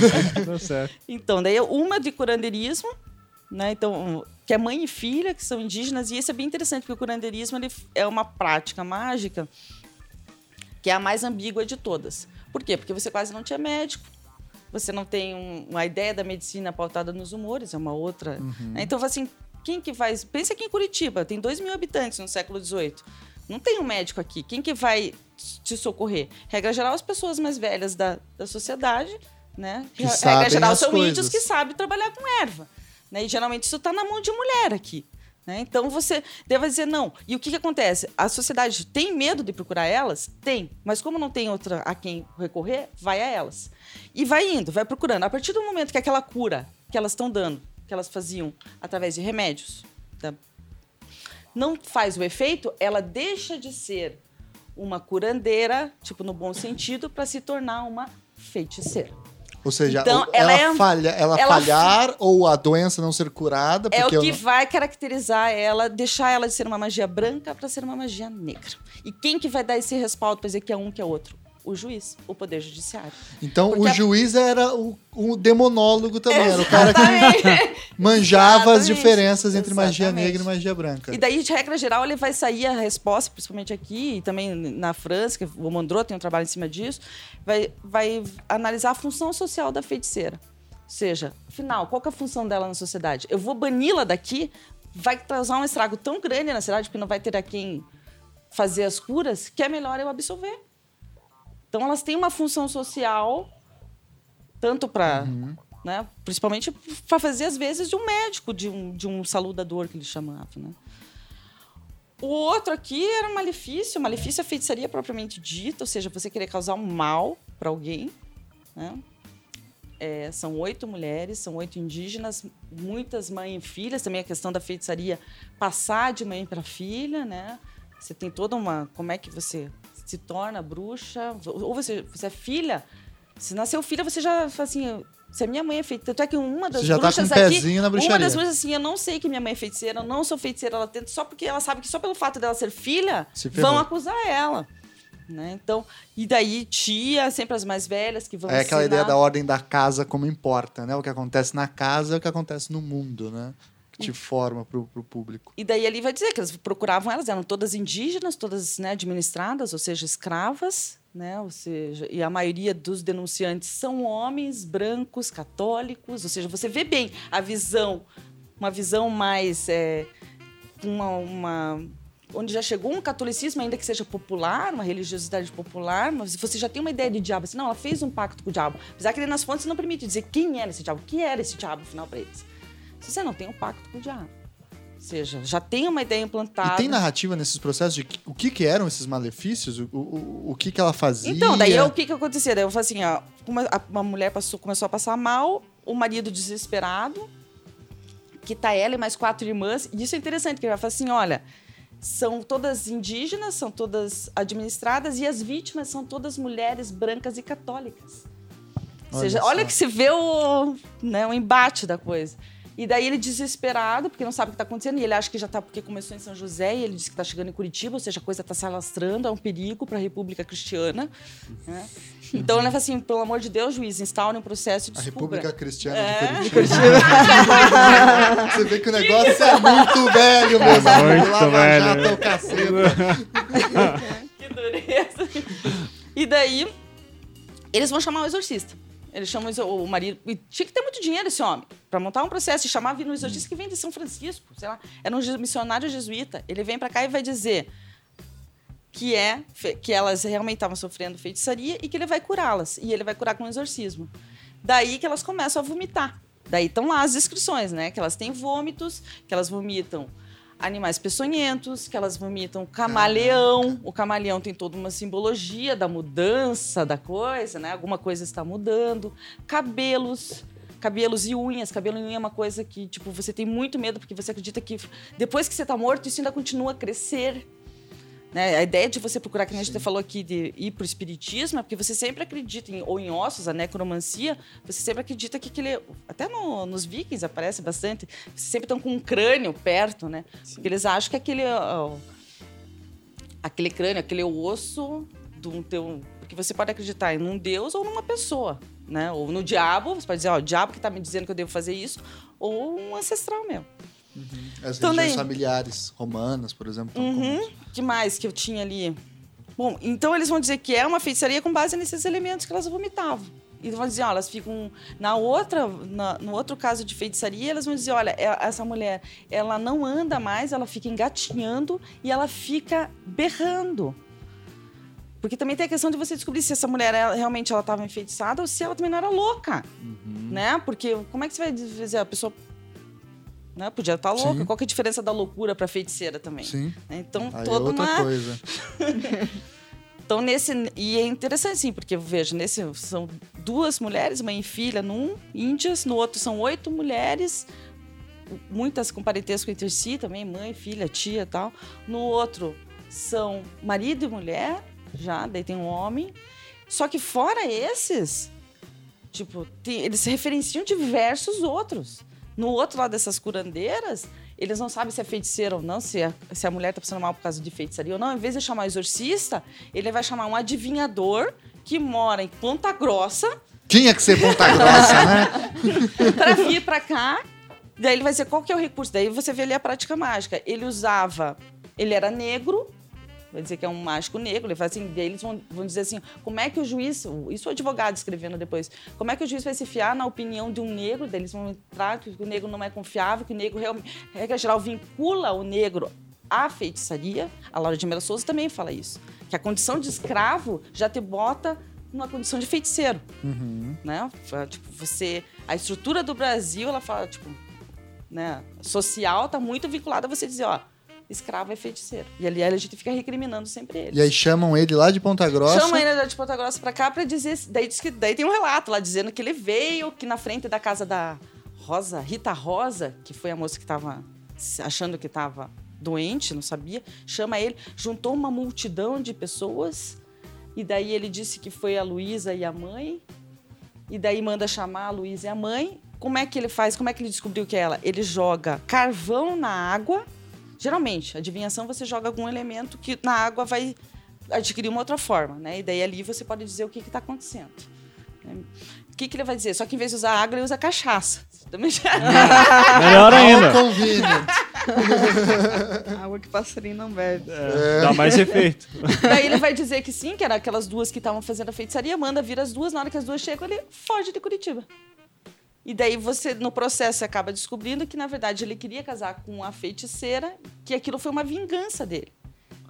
Olha não tem- só. Porra, uma novela das oito shows. Das Mas sete, vai. Da- Mas é daí que você vê, tipo, você vê que Vingancento, E cara. a tensão então. social, veja, que- tensão social. São O outro as vai dizer, melhores histórias. A tá? outra- Vingança nunca é plena. Mata a alma e envenena a água de na, carvão. na outra lá da feiticeira, lá daquele que é o cartório de feiticeiras, né, que é um dos processos, que são oito feiticeiras, uma delas, ela é denunciada justamente, tipo, são oito. Sete são denunciadas porque eles acreditam que elas têm um pacto com o diabo, né? Porque aquele ritual que elas fazem por serem indígenas, por acreditarem em outras crenças, é por isso que elas são perseguidas. Uma delas, ao contrário, não é perseguida por causa disso, mas é porque é mulher mesmo. Você vê a condição de, de Vamos mulher. entrar nisso então. É Qual que é ela essa historicamente como que se dá essa conexão entre o sexo feminino, né, e a condição de bruxa, eh, de feiticeira, etc. Como que isso se Ah, veja, apresenta? Tiago, se você pegar, por exemplo, a historiografia, a maioria da historiografia, ela não nunca tratou dessa questão de vincular o sexo com a mulher. Quem faz isso mesmo são mais as feministas no século na- agora na década de 70. Tá? Tipo, que faz daí uma análise mais marxista da feitiçaria, mas seguindo o Michelet, mas dizendo, olha, é uma revolta das mulheres organizadas contra o Estado patriarcal. A maioria dos historiadores vai dizer que não é assim. Tá. né? Não é assim. Então, tipo, o que, que você tem? Você tem feiticeiras que são perseguidas por serem mulheres, por terem atitudes e comportamentos que vão contra a igreja e por também perseguir mulheres porque acreditam em outra crença. Então você tem uma questão de gênero, mas você também tem uma questão religiosa, uma questão de. de- Até porque a gente comentou isso um pouco, É né, no- no, complicado programa isso. de Inquisição, que cai um pouco em anacronismo até em falar Uhum, em machismo, em falar em, até em gênero nesse período, né? Porque ainda Não, não, porque tem essa aquilo não tem, construção não tem. científica da anatomia humana que consiga ideia- diferenciar bem. a ideia é do Aristóteles que ainda está vigente, né? Tipo, você tem a mulher é pecadora porque, um, em razão do sexo, da natureza biológica dela, né? Tipo, a mulher é um ser esburacado. E tanto é que o. Acho que é o Preacher que fala, ou é o. que estão agora, ou o Clark, acho que é o Clark que fala. Vai dizer, olha, a mulher sempre foi, tipo, vista como menos. Daí vai entrar a igreja e vai dizer, além dela ter a, a, natureza dela, a biologia dela ser deficitária perto do homem, ele vai dizer que a, o Aristóteles é o, Falta pri- o primeiro é o primeiro antropólogo Uhum. que existe, foi o Aristóteles, vai dizer. E daí ele vai dizer, depois disso vem a igreja e ainda vai dizer que ela é perversa, que ela que tentou o Adão, né? Que ela Eva. vai, daí vai entrar a questão, tipo, da mulher como pecador, a questão da alma, não do corpo, da alma. Vai juntar os dois. E, vai, e no Trento, no Concílio de Trento, se vai reforçar. É Porque eles vão dizer, ó, tem que escolher alguém para negociar, e vai ser o homem. Daí a ideia do patriarcado, né? Porque é o homem que comanda a casa, a mulher não tem vez de vez. Então eles vão dizer, olha, não existe um movimento organizado. Tipo, onde mais se perseguiu foi na França e na Alemanha. Né? Se perseguiu mais mulheres, se perseguiu mais mulheres. Se perseguiu tanto por serem submissas, mas também por ter, terem um conhecimento da natureza, de lidar com ervas, essas coisas. Druidas e tal. Uhum. E aí eu tenho uma pergunta outra, Dani, que é a seguinte. É, a gente falou no programa sobre justiça na colônia que se você ler lá as ordenações filipinas do livro quinto, que é onde está, digamos assim, entre um mil e uma aspas, o código penal do período colonial, você acha que qualquer coisa mata, né? Olhou torto pro rei, morre, né? Porque é tudo pena de morte, tudo açoite, é um código absolutamente violento, né, etc. Só que a gente discutiu também que era um código que quase não havia aplicação, né? Ele não era colocado em prática por vários motivos, porque a própria figura do juiz era outra, ele tinha muito mais, eventualmente, liberdade de ação com relação a essas, essas ordenações, porque a- as fontes do direito não eram exclusivamente as ordenações, tinham muitas outras fontes que contribuíam, etc. Nos casos que você viu, que teve então essa perseguição, é, o cartório das bruxas, etc., isso acabou em pizza ou, enfim, gerou Então, o- condenações? O do curandeirismo, elas foram absolvidas. Pra você ver como a questão era justamente bem ambígua. Né? Eles vão dizer, olha, isso aí é mais confusão entre vizinhos, né? É mais uma tensão social e eu, tipo, entre mandá-las embora, degredadas, ou serem presas e ficar aqui tratando... Porque elas... Elas eram extremamente conhecidas na cidade. Elas vão na- nas alegações finais delas, elas vão dizer: olha, a gente foi educada por uma senhora católica. Tipo, eles, ah, o marido de uma delas era escravo religioso, era escravo dos padres. Ah, então vejo que é uma índia já que tem um conhecimento católico, que já foi educado. Eu não, o juiz vai dizer, eu não vou condenar essa mulher, eu vou absolver, cara. Nessa do cartório que você tem então a questão do exorcismo, dos malefícios, e daí tem a questão do cartório das feiticeiras, que é interessante. Isso me chamou muita atenção quando eu li os processos, porque ele vai dizer, uma da, da- dos que vão denunciar ela vai dizer, olha, ela se reúne na casa da Maria, não sei o quê, porque não aparece o nome, né? Foi li- não, dá- não deu para entender o português. Elas se reúnem e dá a entender que elas ficam fazendo um sabá. Tipo, elas se reúnem e ficam reverenciando um deus lá, né? que não é o católico. O juiz sequer se interessa pelo fato. Né? Então, vejam, tipo, primeiro que o sabá, se a gente for pensar o que que o sabá, o sabá praticamente não existiu em Portugal. Né? Tipo, o sabá mais, foi mais fiscalizado ali na Alemanha e na França. No, em Portugal, quando ele é designado, quando ele aparece nas fontes, ele aparece como conventículos, em vez de sabá, né? Conventículos, assembleias, sinagogas, veja como entra a questão do judaísmo, chamam de sinagoga, por quê? Tem uma reunião de mulher judia, ah, estão adorando outro Deus. Em vez de dar o nome de sabá, dá o nome de sinagoga. Aham. E aqui o que eu vi era. Só que daí você vê, quase lá não existia. Aqui ele vai falar assim: ó, tem um cartório de feiticeiras, aí entendeu? Uma reunião de mulheres juntas. Só que eu não posso dizer que aquilo ali é no sabá, porque o sabá praticamente quase. Esse, esse mito, essa crença quase não teve em Portugal. Eles acreditavam na feiticeira diabólica, naquela que faz malzinho, do, não na feiticeira sabática, naquela que anda pelada, que anda em cima de um cavalo, que faz orgias. Isso é Do mais Benedante isso, lá. do- isso aí é mais pra França, pra Escandinávia. É um outro tipo, isso que eu tô falando, um outro tipo de feitiçaria Tá. aqui no Império Português. Não apareceu. É, O Império Português, até na magia, ele é muito prático, pragmático, cara. Ele é- tipo, eu esperando né, várias narrativas fantasiosas, eu fui olhando e falei, meu Deus do céu. Eles são extremamente. ele- ele- Eles, eles não seguem o neoplatonismo, eles não são herméticos, eles são, é, tipo, no direito, na filosofia que vai vir pro direito, que vai ser comprado, eles são extremamente cristãos ortodoxos. É Santo Agostinho e Santo Tomás de Aquino. E É a vai dizer o quê? ibérica, vai dizer, né? Deus Pesada. manda até no diabo. O diabo faz o que Deus quer. Então, esse, esse diabo e essa feiticeira super poderosa não, Não é tão existe. poderoso assim. A gente comanda. Mesmo esses sabás que são ditos que tem na Alemanha e França vão ser mais acusações de estarem fazendo, né? Porque ah, uma coisa que da minha pesquisa do, do mestrado também foi impressionante, que na época, né? Hoje em dia eu digo, ó, faz sentido. Que é, do, eh, que é a tal, a, a Wicca, né? A narrativa da Wicca. A religião Wicca, que é uma religião muito ligada ao feminino, fala muito feminino, e que daí é doido você pensar que é uma religião fundada por um homem, que é o Gardner, que era conhecido do Crowley no início do século XX, e a lógica do Gardner era falar que ele estava resgatando uma cultura de, uma bru- de bruxas que tinham segredo, mantido suas práticas em segredo por tanto tempo, ele estava resgatando essa cultura durante a Idade Média. Só que eh, daí depois você vai ver que o Gardner inventou tudo aquilo baseado numa ideia de bruxaria muito ligada ao Crowley, também aos ritos do Crowley, a Golden Dawn e tudo, toda a cultura ocultista da Europa do século XIX, e que ele inventa uma ideia de uma bruxa, que era o que eu estava falando antes, né, Dani? É, ele cria, cria-se uma ideia de uma bruxa que teria atuado durante toda a Idade Média, que teria ritos secretos, que elas têm uma sociedade secreta e que Hoje em dia é difícil manter delação da Lava Jato em sigilo, né? É, você, assim, com toda a situação, imagina numa época que não tinha nem comunicação direito, sabe? Exato. Então, É, e eu fiz, quando eu fiz assim, ó, um levantamento do sabá lá, com base na historiografia, que é o, quem que disse que, vai, que existiam sabás? Né? O Michelet. Uma historiografia bem do século XIX. Sim. Até recomendo a Aham. leitura do Michelet, porque é divino aquilo lá, né? A feiticeira. É uma ode à mulher. Aquilo é maravilhoso. Ele vai dizer, ele é o prim- um dos primeiros historiadores que vão dizer que vai ver a feiticeira como uma vítima e não como uma mulher carrasca, lazarenta. E pra né? ele existia Pra- essa- então, o, o Michelet vai ser o, o pedra de toque. Quem que vai seguir ele? O Fraser, que é o antropólogo, e a, a Murray, que é uma egiptóloga inglesa. Dela vai vir, ó, Amy Summers, a Rose, o J. Russell. O Russell agora é atual. Ele vai reavivar toda a teoria do Michelet.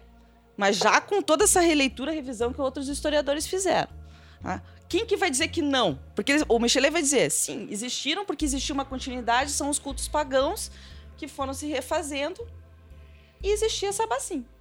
Os outros vão dizer que não. Daí vem quase todos eles. Né? Delumont, Mondro, Trevor Hopper, Keith Thomas, o Neil o, o Michelin, a Laura de Mello Souza. Então todos vão dizer não, não existiu Sabá. Isso é uma invenção da alta elite para perseguir os seus inimigos. Escolhe seus inimigos.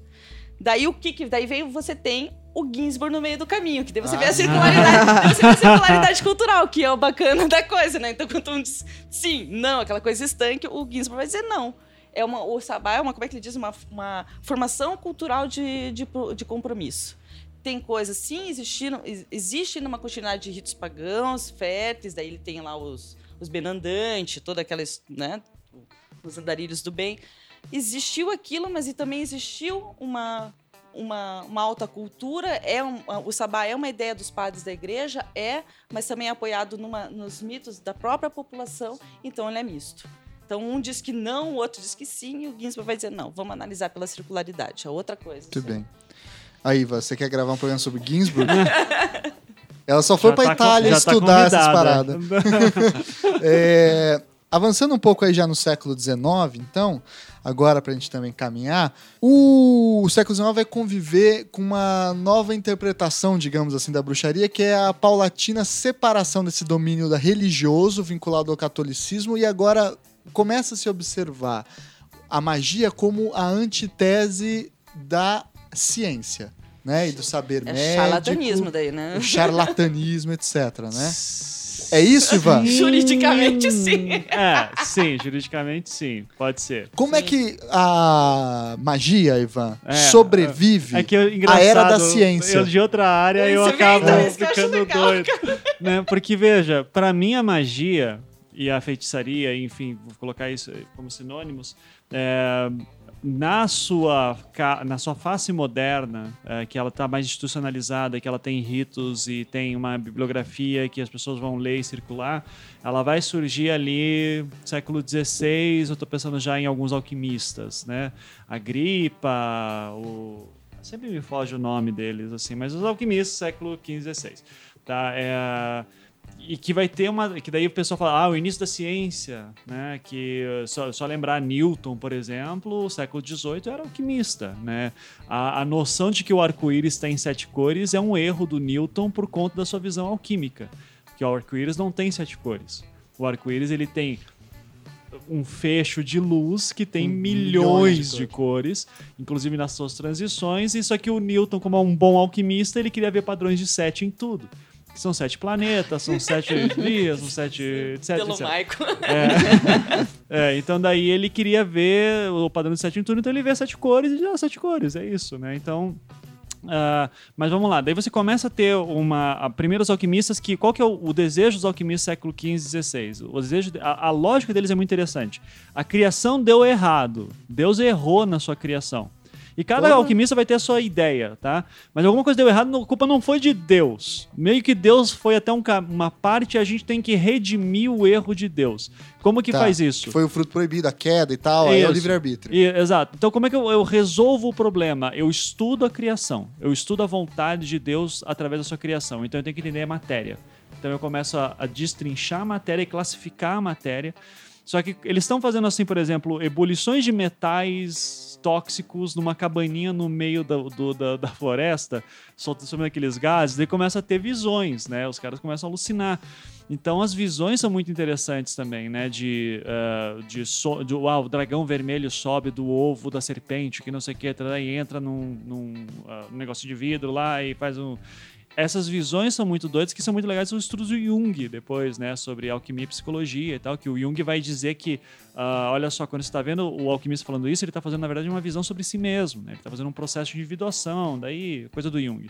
Mas é, é legal do Jung é porque o Jung vai montar uma grande biblioteca, ele vai concentrar uma série de relatos alquimistas. Então, independente da psicologia do Jung ser certo ou não, é, ele é um cara que se preocupou muito em pegar essas visões e relatos de alquimistas ah, do século XV e XVI. Então daí ali você começa a ter já um vocabulário, porque alguns alquimistas começam a trocar cartas, começam e eles tentam a- tem que ter, tem que acertar os símbolos, porque cada um usa um símbolo diferente. É aí que vai começar, por exemplo, esses símbolos astrológicos, ah, os símbolos de, de- sabe como a gente ia fazer lá ah, no, no colégio, né? Ia fazer lá assim uma fórmula química, daí tinha que colocar um triângulozinho embaixo, que significa que estava esquentando. Isso é um símbolo alquímico, né? O triângulo para cima é o símbolo do fogo, ah, que dentro dessa alquimia. Só que essa, essa alquimia mais formalizada é século XVIII já, assim, sabe? Tanto que o próprio Newton vai ser um fruto desse, disso. O que que- só que daí aqui você vai ter uma divisão, vamos dizer assim, tá? É, tô- obviamente eu tô simplificando bastante, mas é só por questão de idade. Vai ter uma divisão de pensamentos. Vai ter aqueles que vão dizer assim: opa, agora o negócio ficou sério e eu tô achando que eu não preciso mais de Deus. Sabe? Science, bitch. que ciência pode ser até uma questão. Daí é todo o iluminismo tá entrando aqui, né? Toda a filosofia iluminista. É, Deus, se vai entrar, vai ser uma questão pri- pri- privada, assim tal, mas daí coloca aí uma questão católica de que se, o- se Deus age, eu não tenho muito a ver com isso também, então. Melhor ainda que eu, se eu sou eu acredito na ciência, mas eu sou cristão eu não vou me meter muito nisso mesmo, porque se eu me meter, vira magia negra, vira feitiçaria. Então eu já não me meto meio. Então percebe como essa visão é muito mais moderna do que ah, anterior. Agora vai ter um outro lado de pessoas que vão dizer assim: não, peraí, existe aqui um caminho em que ah, existem mistérios que nós não ainda entendemos e que a ciência vai nos fazer entender. Daí o, o grande exemplo para isso, saindo até da feitiçaria, da magia, tudo isso é Allan Kardec, o Espiritismo. E o que, que o Espiritismo diz, que, diz ser? Religião, ciência e filosofia. Né? E o Kardec dizia: se a ciência um dia provar algum princípio do Espiritismo errado, que algum espiritismo está errado, a ciência deve ser seguida. A ciência deve ser acreditada. E isso vai abrir uma, uma- um espaço de pensadores que vão dizer, ok, é, a gente está falando aqui já século XIX, século XVIII, XIX, os românticos aqui são os shows nesse sentido. William Blake, tá? Assim, que é o meu xodozinho, né? Tatuagem e tudo, né? Olha aí. Ah, mas o... Fanboy. É, mas é, porque o o Blake acho que mostra bem isso. O Blake era um cara que era extremamente crítico da ciência, inclusive, e que entendia que a espiritualidade era um, era um espaço de libertação. Agora, vai ter um pessoal que fica meio no meio termo, diz assim, não, a ciência ela é importante, a espiritualidade também, e há como juntá-las. E daí no século XIX você tem o quê? A noção das sociedades secretas estão surgindo bastante. A mais famosa vai ser a Golden Dawn, na minha opinião, a mais importante, a da Aurora Dourada, porque ela vai dizer o quê? Existe um método científico e existe um conhecimento oculto. A gente junta essas duas coisas para tentar chegar ao que? A verdade. Tá? A verdade que, inclusive, a ciência não conseguiu chegar. A ciência não consegue porque ela é limitada, porque se ela nega a espiritualidade, ela está limitando a sua visão. Então, é, a gente vai fazer aqui experimentos com demônios, só que a gente vai partir do quê? Uh, demônio existe? Eu tenho que provar. Eu tenho que fazer um, eu tenho que fazer um ritual para invocar o demônio para ver se ele aparece. Se ele não aparecer, não funciona. Mas ele mantém, nesse século XIX, também um caráter curativo, como a Dani encontrou. A ciência tal. no século. A, magia no século XIX ela vai ser começar a tratada como ciência. Pra, dentro dessa visão europeia, alta ciência que eu estou falando, porque é o que a gente consegue estudar. Uhum. Que é uma, uma questão institucional organizada. Eu consigo pegar os escritos da Golden Dawn e ver o que eles estão discutindo. Em é, Portugal você consegue ver no, no Pombal, né? Que ele vai, vai dizer que a partir de então a Inquisição 1774, que é o regulamento dele, vai dizer, ó, a partir de então a feitiçaria, porque ele vai vir, tipo, né, de um iluminismo. Vai dizer, ó, a partir de então vamos. Até porque ele não queria mais os escolásticos ali, né? Tipo, show jesuítas, né? Show jesuítas, tchau. Ele vai dizer, ó, a partir de então ela vai ser vista como um embuste. Né? Ou seja, uhum. aquilo lá é uma enganação, alguém está enganando. Então, Porque o Estado começa a Exatamente, daí ele vai dizer, ó, Inquisição não fique, não recrimine, não vá mais atrás disso. Até porque também ele vai mudar o discurso médico lá em, em Coimbra, né? E os curandeiros e os médicos ainda usavam as mesmas técnicas Sim. médicas. No Brasil então, também. Então, né? o que, que vai acontecer? Vai ter um, um conflito, né? Tipo, reserva de mercado, os médicos vão começar a pressionar o Pombal a dizer, olha, vocês agora só vai fiscalizar, só vai repreender curandeiro, porque eles estão usando as mesmas técnicas. O resto é tudo embuste. Só que daí o que acontece, por exemplo, é aí que tá, tipo, então vai ó, o discurso já do Pombal político para a alta instituição e os próprios inquisidores começam a desacreditar. Começam a achar que não existe esse pacto e é difícil de provar.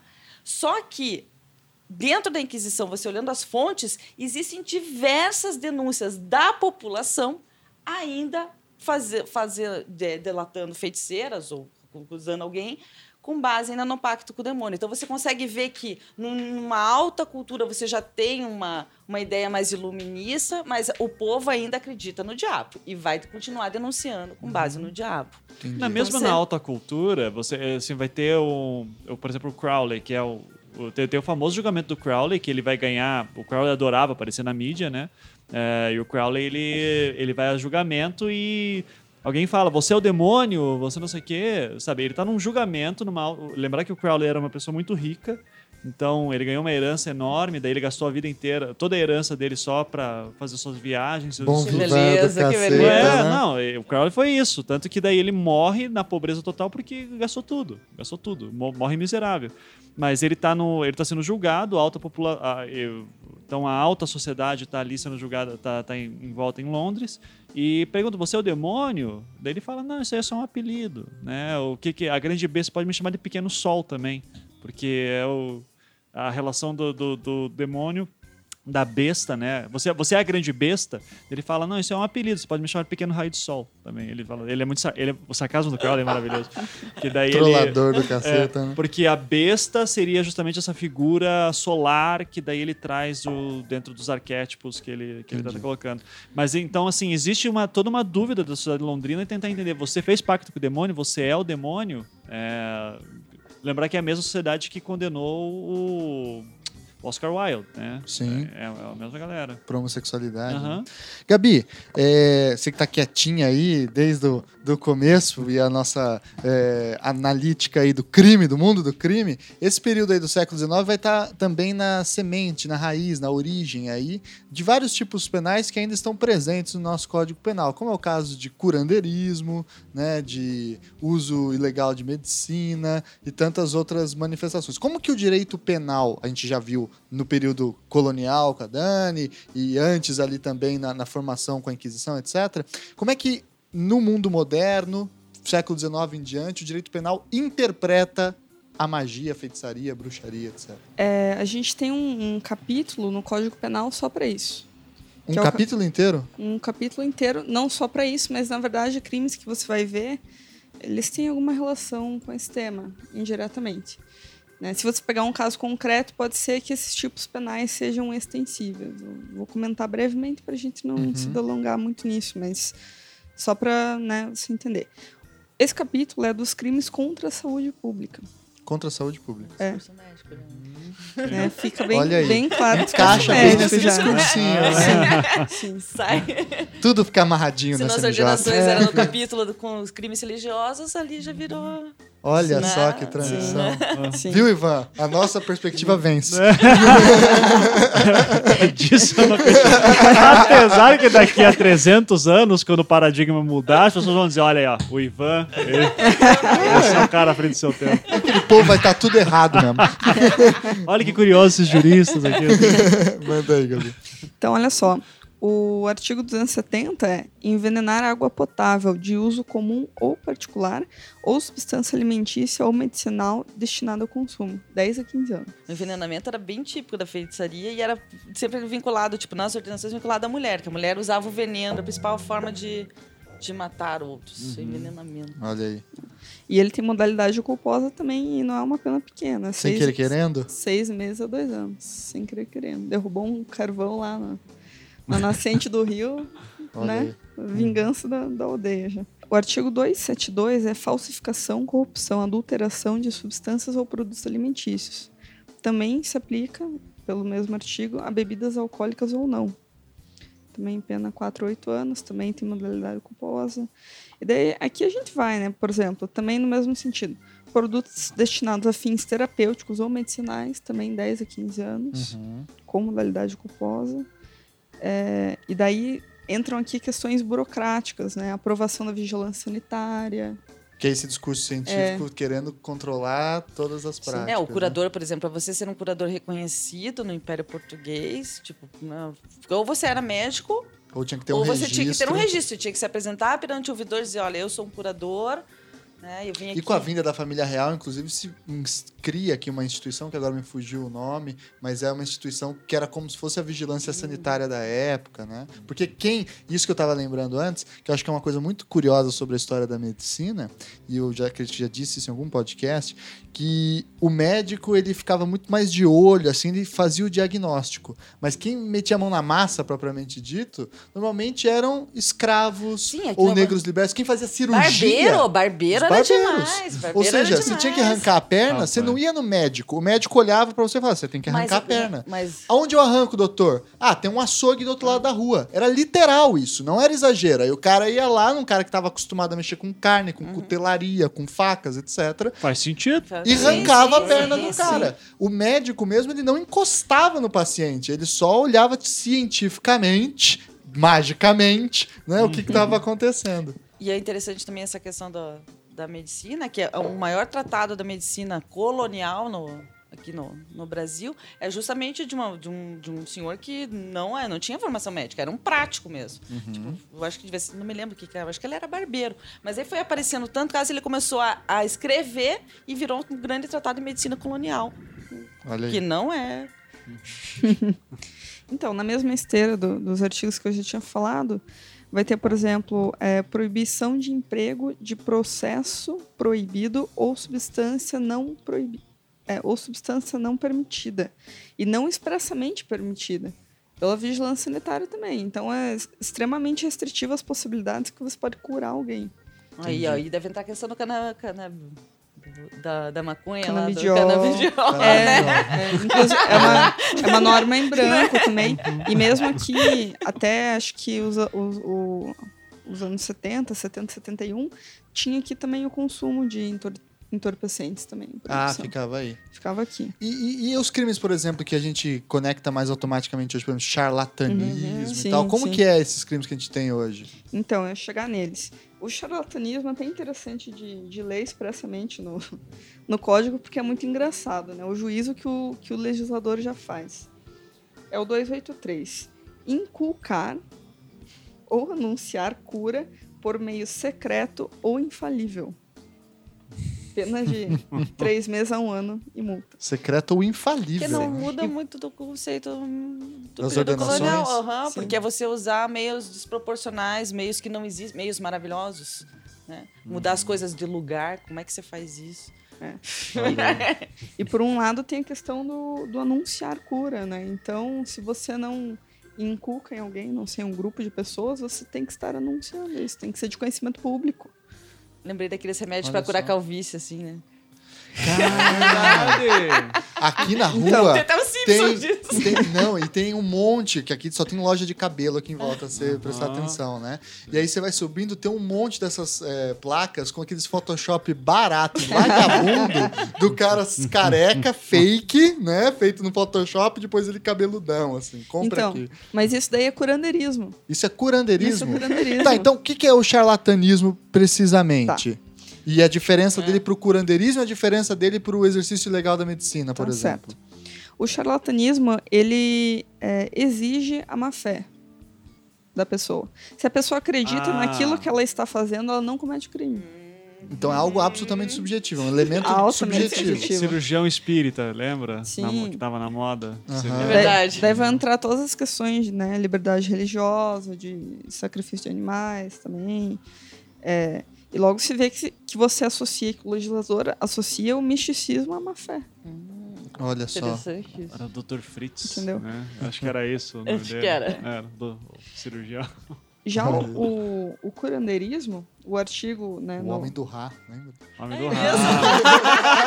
Esse é mais sinistro. Esse dava medo. Esse dava Tinha medo. cara. Esse dava medo. Esse e o chupacabra mente.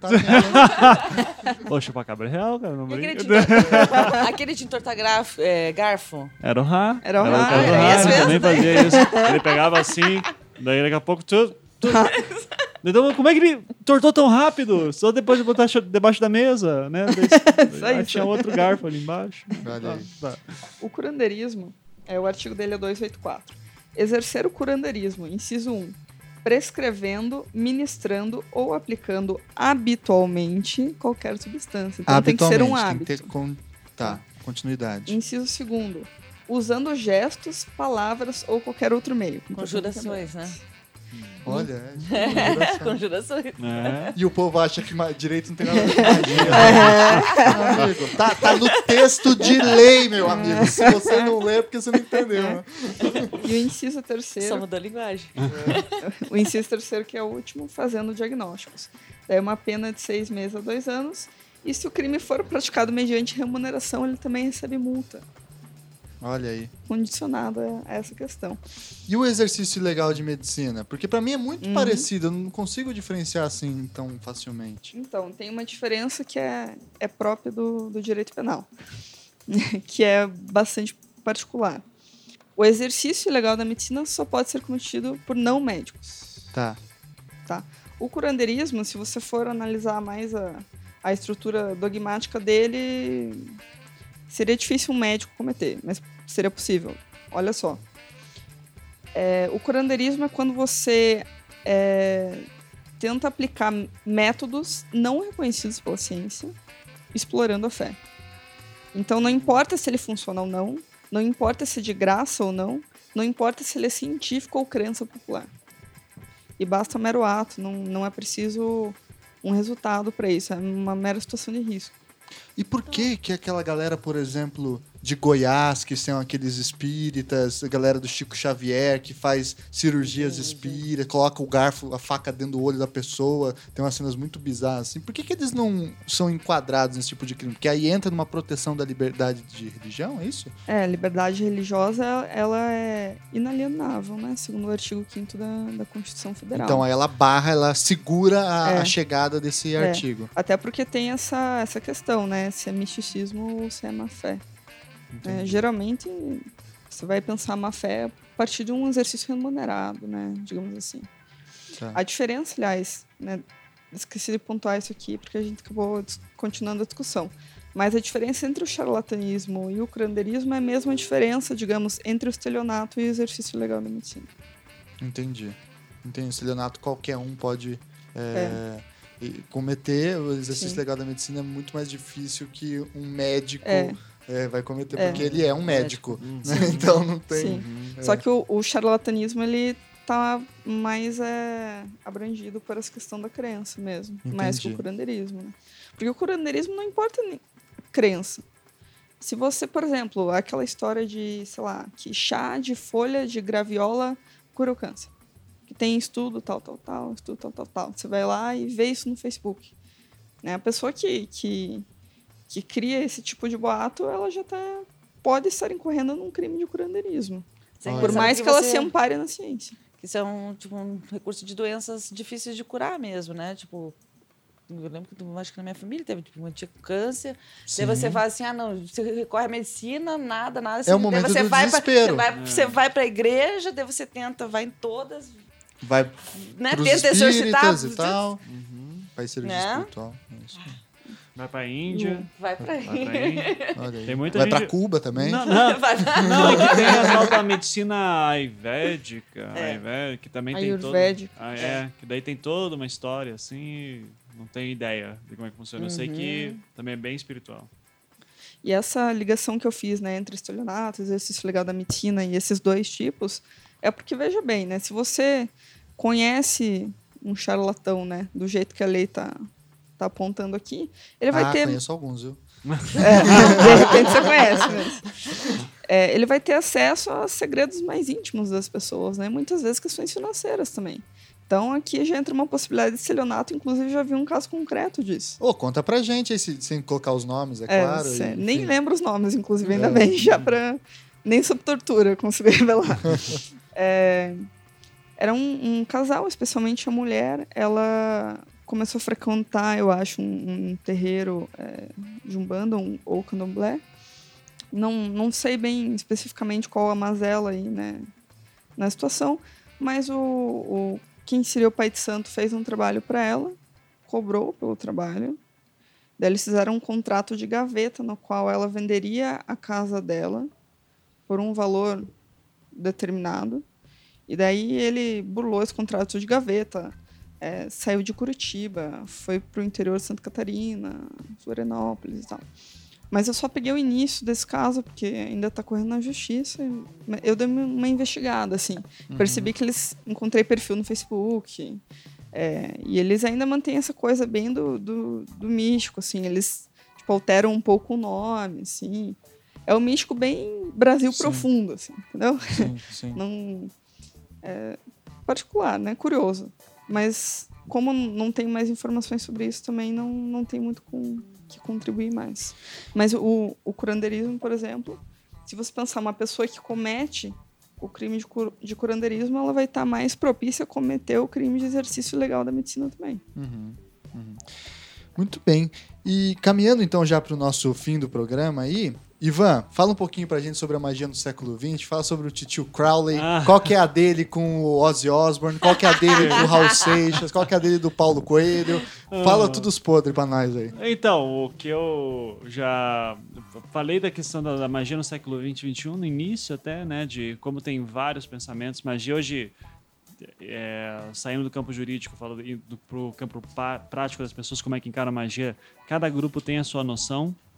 Tem, o que mais tem no Brasil, eu sempre brinco, o católico brasileiro típico é a mulher Meio cat- espírita. é, né? meu, sabe? Provavelmente é aquela tua avó católica que vai pro centro espírita, faz um trabalho de vez em quando, uma simpatia. Cara, eu sabe? sempre conto a história, deve ter até contado a história da avó da Carol, Hum. falecida, que Deus a tenha, que ela acordava todo dia de manhã, sentava, colocava o óculos dela bonitinho, abria a Bíblia, ligava o rádio na Dirce Alves para ver o horóscopo Uhum. e a TV ligada no mudo no Despertai. Uhum. né? Ou seja, isso é a cara do Brasil. Aham. Isso é a Exatamente. cara do Brasil. Da né? é, desse sincretismo religioso, Sim. né? Tão forte. É, terreiro de Umbanda, pular ondinha, Pular. vestir branco, né? No final de ano. Sim. Isso tudo vem do- dos ritos afro-brasileiros. É, bom, o, a- o que, que o Crowley tem, assim, nessa importância, né, nisso tudo? Para quem está interessado, de novo, nesse meio que a gente chama de alta magia, ele é o cara que criou a magia do século XX. Magia moderna, magia contemporânea, é, é a Crowley, ele é o pai disso. não sozinho, né? Ele teve toda a experiência da Golden Dawn, enfim. Mas qual que foi a grande sacada dele, principalmente do pessoal da Golden Dawn? Foi unificação de sistemas que eram dispersos. Cabala judaica, por exemplo, uh, que depois tem a cabala hermética. A cabala judaica é uma coisa super fechada, assim, é, é um pequeno grupo de judeus ortodoxos que tem acesso a esse tipo de conhecimento. Uhum. É, daí tinha a cabala hermética, que era o que os alquimistas começaram a ter algum acesso. É, e é uma coisa doida, né? Porque Hermes, grego, Só um cabalo... o que é a cabala? Nossa senhora. Senta que lá vem a história. Em, uma, em um tweet. em um tweet, cabala é como um, é uma ideia de que a criação é feita através de palavras que determinam um mapa da consciência de Deus. Puta merda, eu juro que eu não entendi nada, mas Mais eu ou vou escutar assim. isso aí depois várias vezes na edição. É que cada, pala- cada letra hebraica ela tem um, um sig- vários significados. Ela tem um número, Sim. ela tem um desenho, ela não tem vogais, ela tem várias questões super interessantes. Por exemplo, você pega o Aleph. Aleph, que é a primeira, né? O valor numérico dela é zero. É o zero. Uhum. Ela é um risco. é- é imagina um, um- um- uma, uma porcentagem. Uma porcentagem, Tá. né? Ela tem um risco, uma bolinha em cima, uma bolinha embaixo.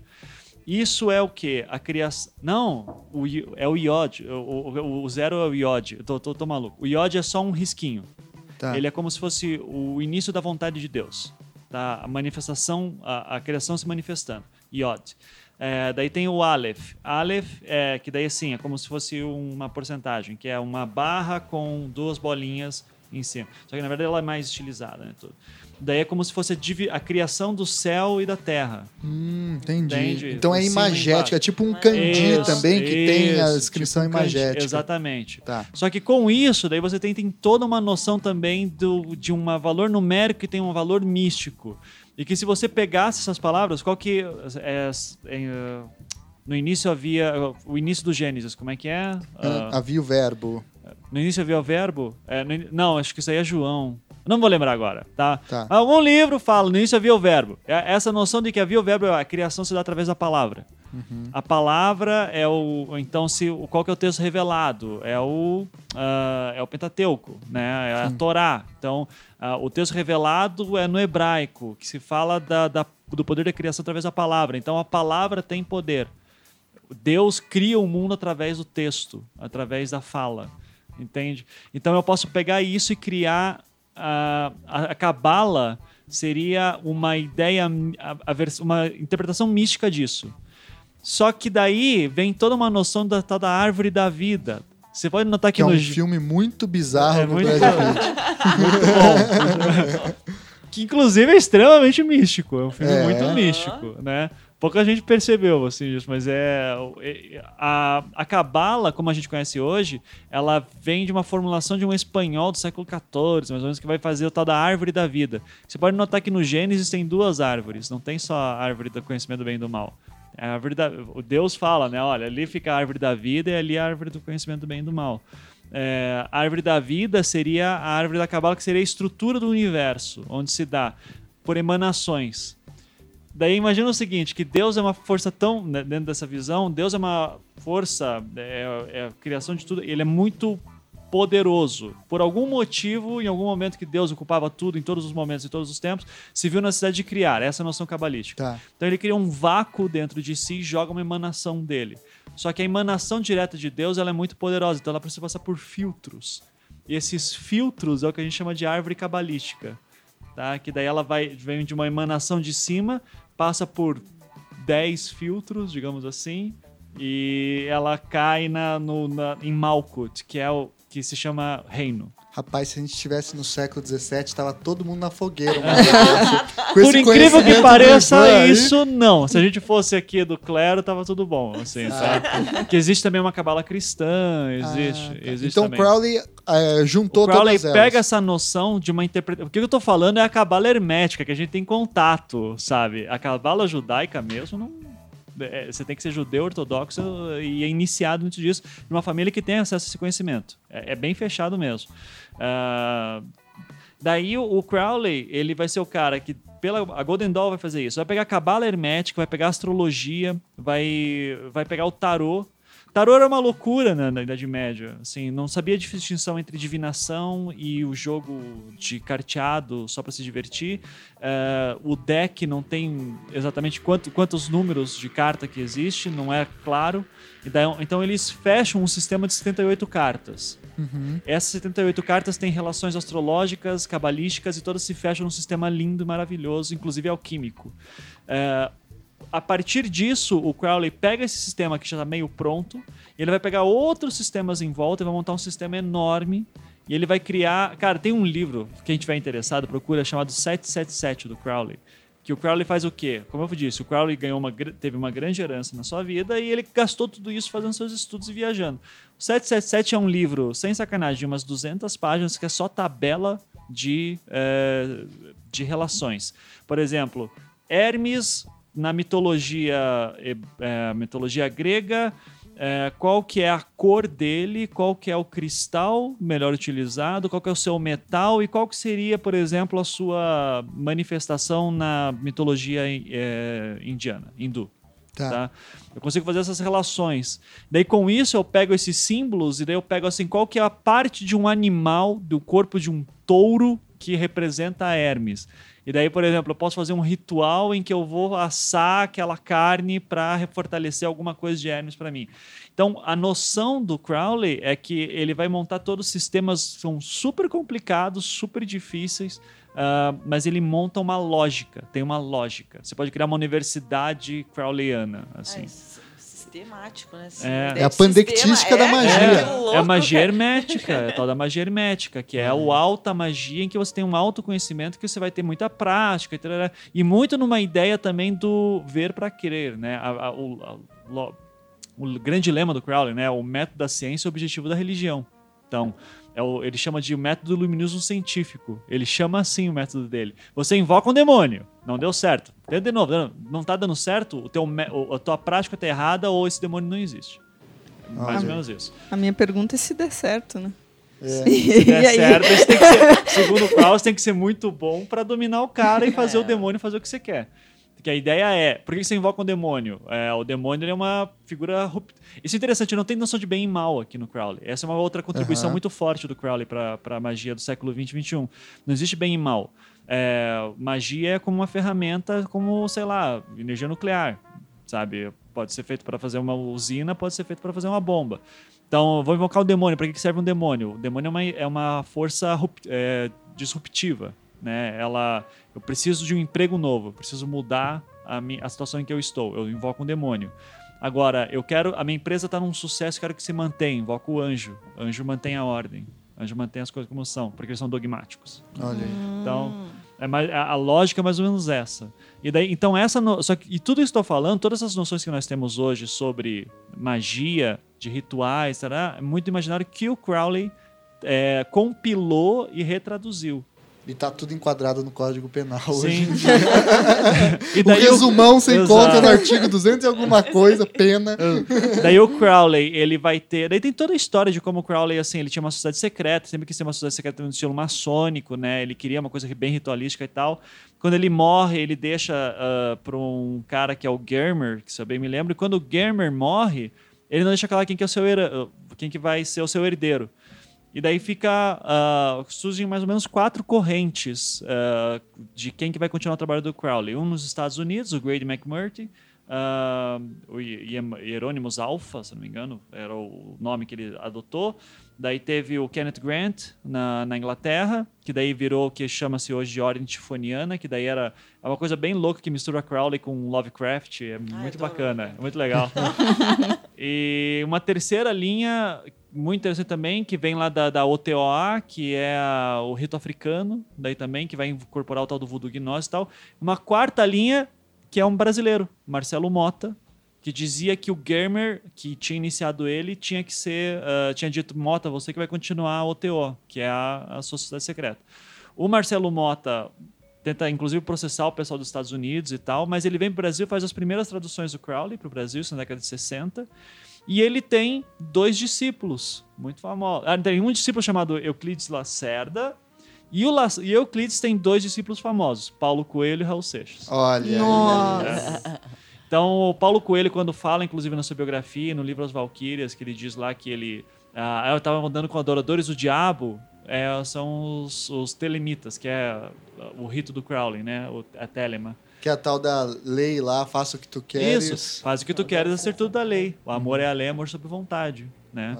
Que daí se- você segue o código. Quando você encontra o telemita, você fala amor é a lei, amor sobre Tudo vontade. jurista, no fim das jurista. contas. A lei. E direito Isso. intimamente conectados Ah. desde o Império Romano. Sim, veja sim. Muito bem, pessoal. Acho que a gente conseguiu fazer um belo plano de voo, uma análise bem interessante aí de um tema absolutamente heterodoxo. Uhum. Você, ouvinte que faz direito, saiba, você nunca vai ter uma aula disso na Eu faculdade. vou dar esse ano. Ah, que legal! Dani! Vai ser uma tópica. Então, se você é aluno da Dani e está Você ouvindo esse terá. podcast porque ela recomendou, um abraço pra você. E tem vamos a pra- Amsterdã também, que tem o curso de esoterismo lá deles também. Olha Ah, tem Olha um só. mestrado e doutorado em eh, esoteriologia. Ah, É, Fazendo um muito legal. postdoc lá. Aí, ó. Universidade de Amsterdã, muito legal. Então vamos passar para as nossas indicações e livros, textos, documentários, música, enfim, o que vocês acharem interessante. Eu vou começar dessa vez, eu tenho duas indicações aqui. Uma é um texto aí que a, a Dani até indicou algumas vezes, que é o livro do Evans Pritchard, Bruxaria, Oráculos e Magia entre os Azande, que é um texto bem clássico aí sobre magia de um ponto de vista antropológico, né? Foi traduzido pelo Viveiros de Castro no Brasil, tem uma introdução dele bem interessante também. E É uma uma, versão reduzida, né? Porque a tese dele que não sei um catatal. Isso, daí é enorme. fizeram- Esse aqui é uma versão reduzida, mas e a é, maioria dos antropólogos segue ele, né? é, Então, é um grande cara para discutir essa questão e é o que ele usa para estudar xamanismo e tal. É, né? eu usei ele bastante para explicar a questão da personalização da culpa no delito. Olha né? Tipo, como é que você coloca que você é o culpado e não ela, né? Porque a, a feitiçaria ela se faz principalmente através da fama, né?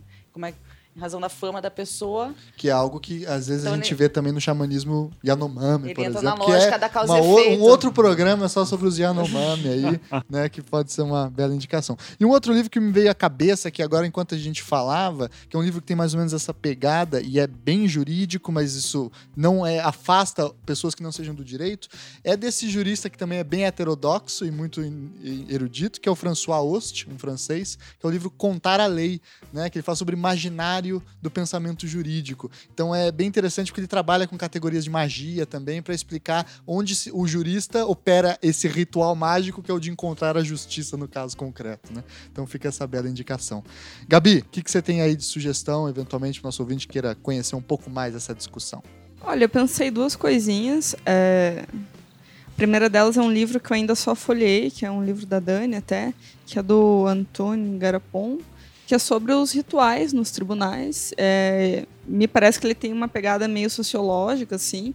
Então a questão do ritual, né? Que para quem estuda magia e direito aí, quem sabe acaba interessando. E uma leitura de férias que eu comecei a fazer, que é um livro do Pierre Calamandrei, conhecidíssimo, né? Que é eles, os juízes vistos por um advogado. E é um livro em forma de aforismos, né? Tem todo o contexto ali da, da Itália pós-guerra, então é, tem momentos em que ele faz emissões à, à justiça de transição, né? Como como sofreram também os juízes que resolveram aplicar a, lei e sofreram com o fascismo, né? Ele E é um esforço de antropologia uma do direito também, né? Que é bem Também. interessante. a gente Uhum, é, não, encaixa bem nesse bacana. tema integralmente Também, também. E faz pouco, poucos dias aí que eu tava lendo ele, e ele falou que o juiz era um, um mago, um feiticeiro. Durma com essa, Brasil! Durma com essa. E é- ele fez referência a um aforisma em latim, que é. Ele, o Pierre Clamandré, pra quem não sabe, ele é um professor ali civil, né? E naquela época se tinha uma outra concepção de coisa julgada. Então ele faz referência a um. Um, um bordão latim, um brocado jurídico, que é o coisa julgada faz o branco, negro e o quadrado redondo. Aham. Olha aí. E daí ele fala, né, como o, o juiz ele tem o poder de, se a sentença dele não se adequa à verdade, ele cria a verdade pela sentença. E assim será. Magia que o não é juiz- magia? É magia pra Que cacete. o juiz é o, é o direito em forma de homem, é a testemunha do direito.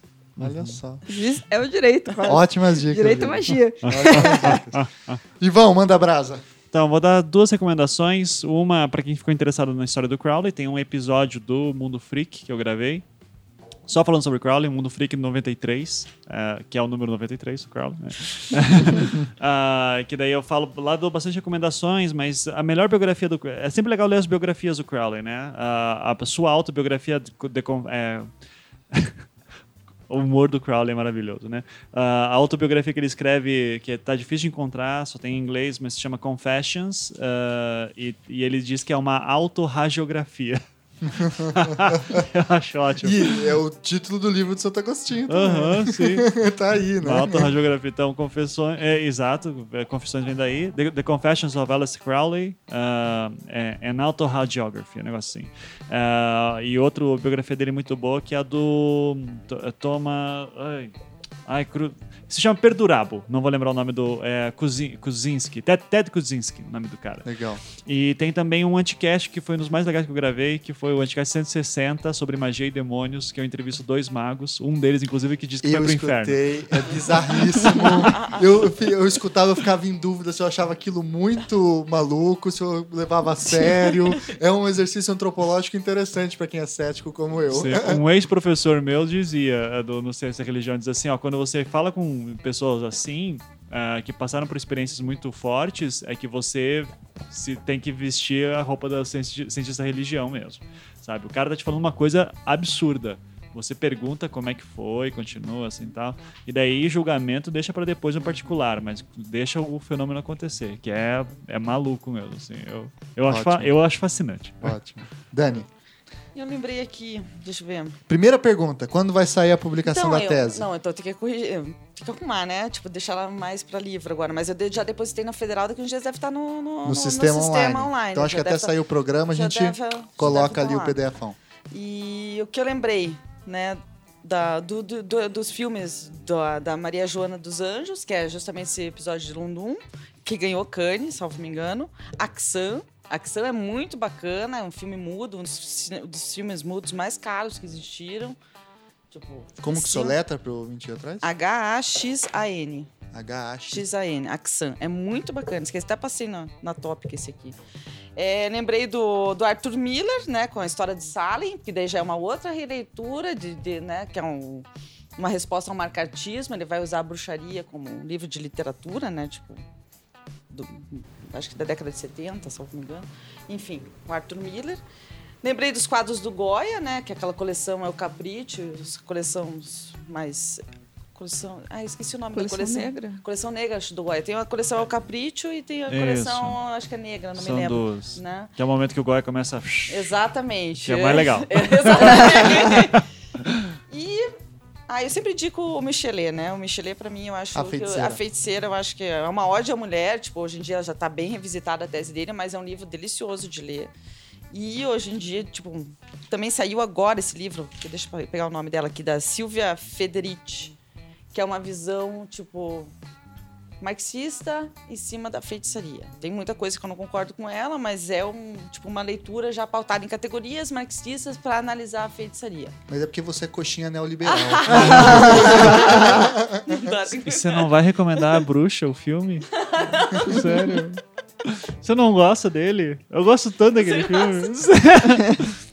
bruxa de Blair também. Eu fui no cinema, Eu velho. também, mano, eu morri de medo. Então, Muito bem, pessoal. Queria agradecer imensamente a Gabi, a Dani, o Ivan por esse belíssimo programa. E um abraço para os ouvintes aí que aturaram a gente por duas horas falando do Tinhoso, do Sete Volta, do Pé Preto, do Cão. Beuzebu. né? Do Beuzebu. e vamos dar então aquele tchau no 3, 1, 2, 3 e. Tchau, tchau, tchau!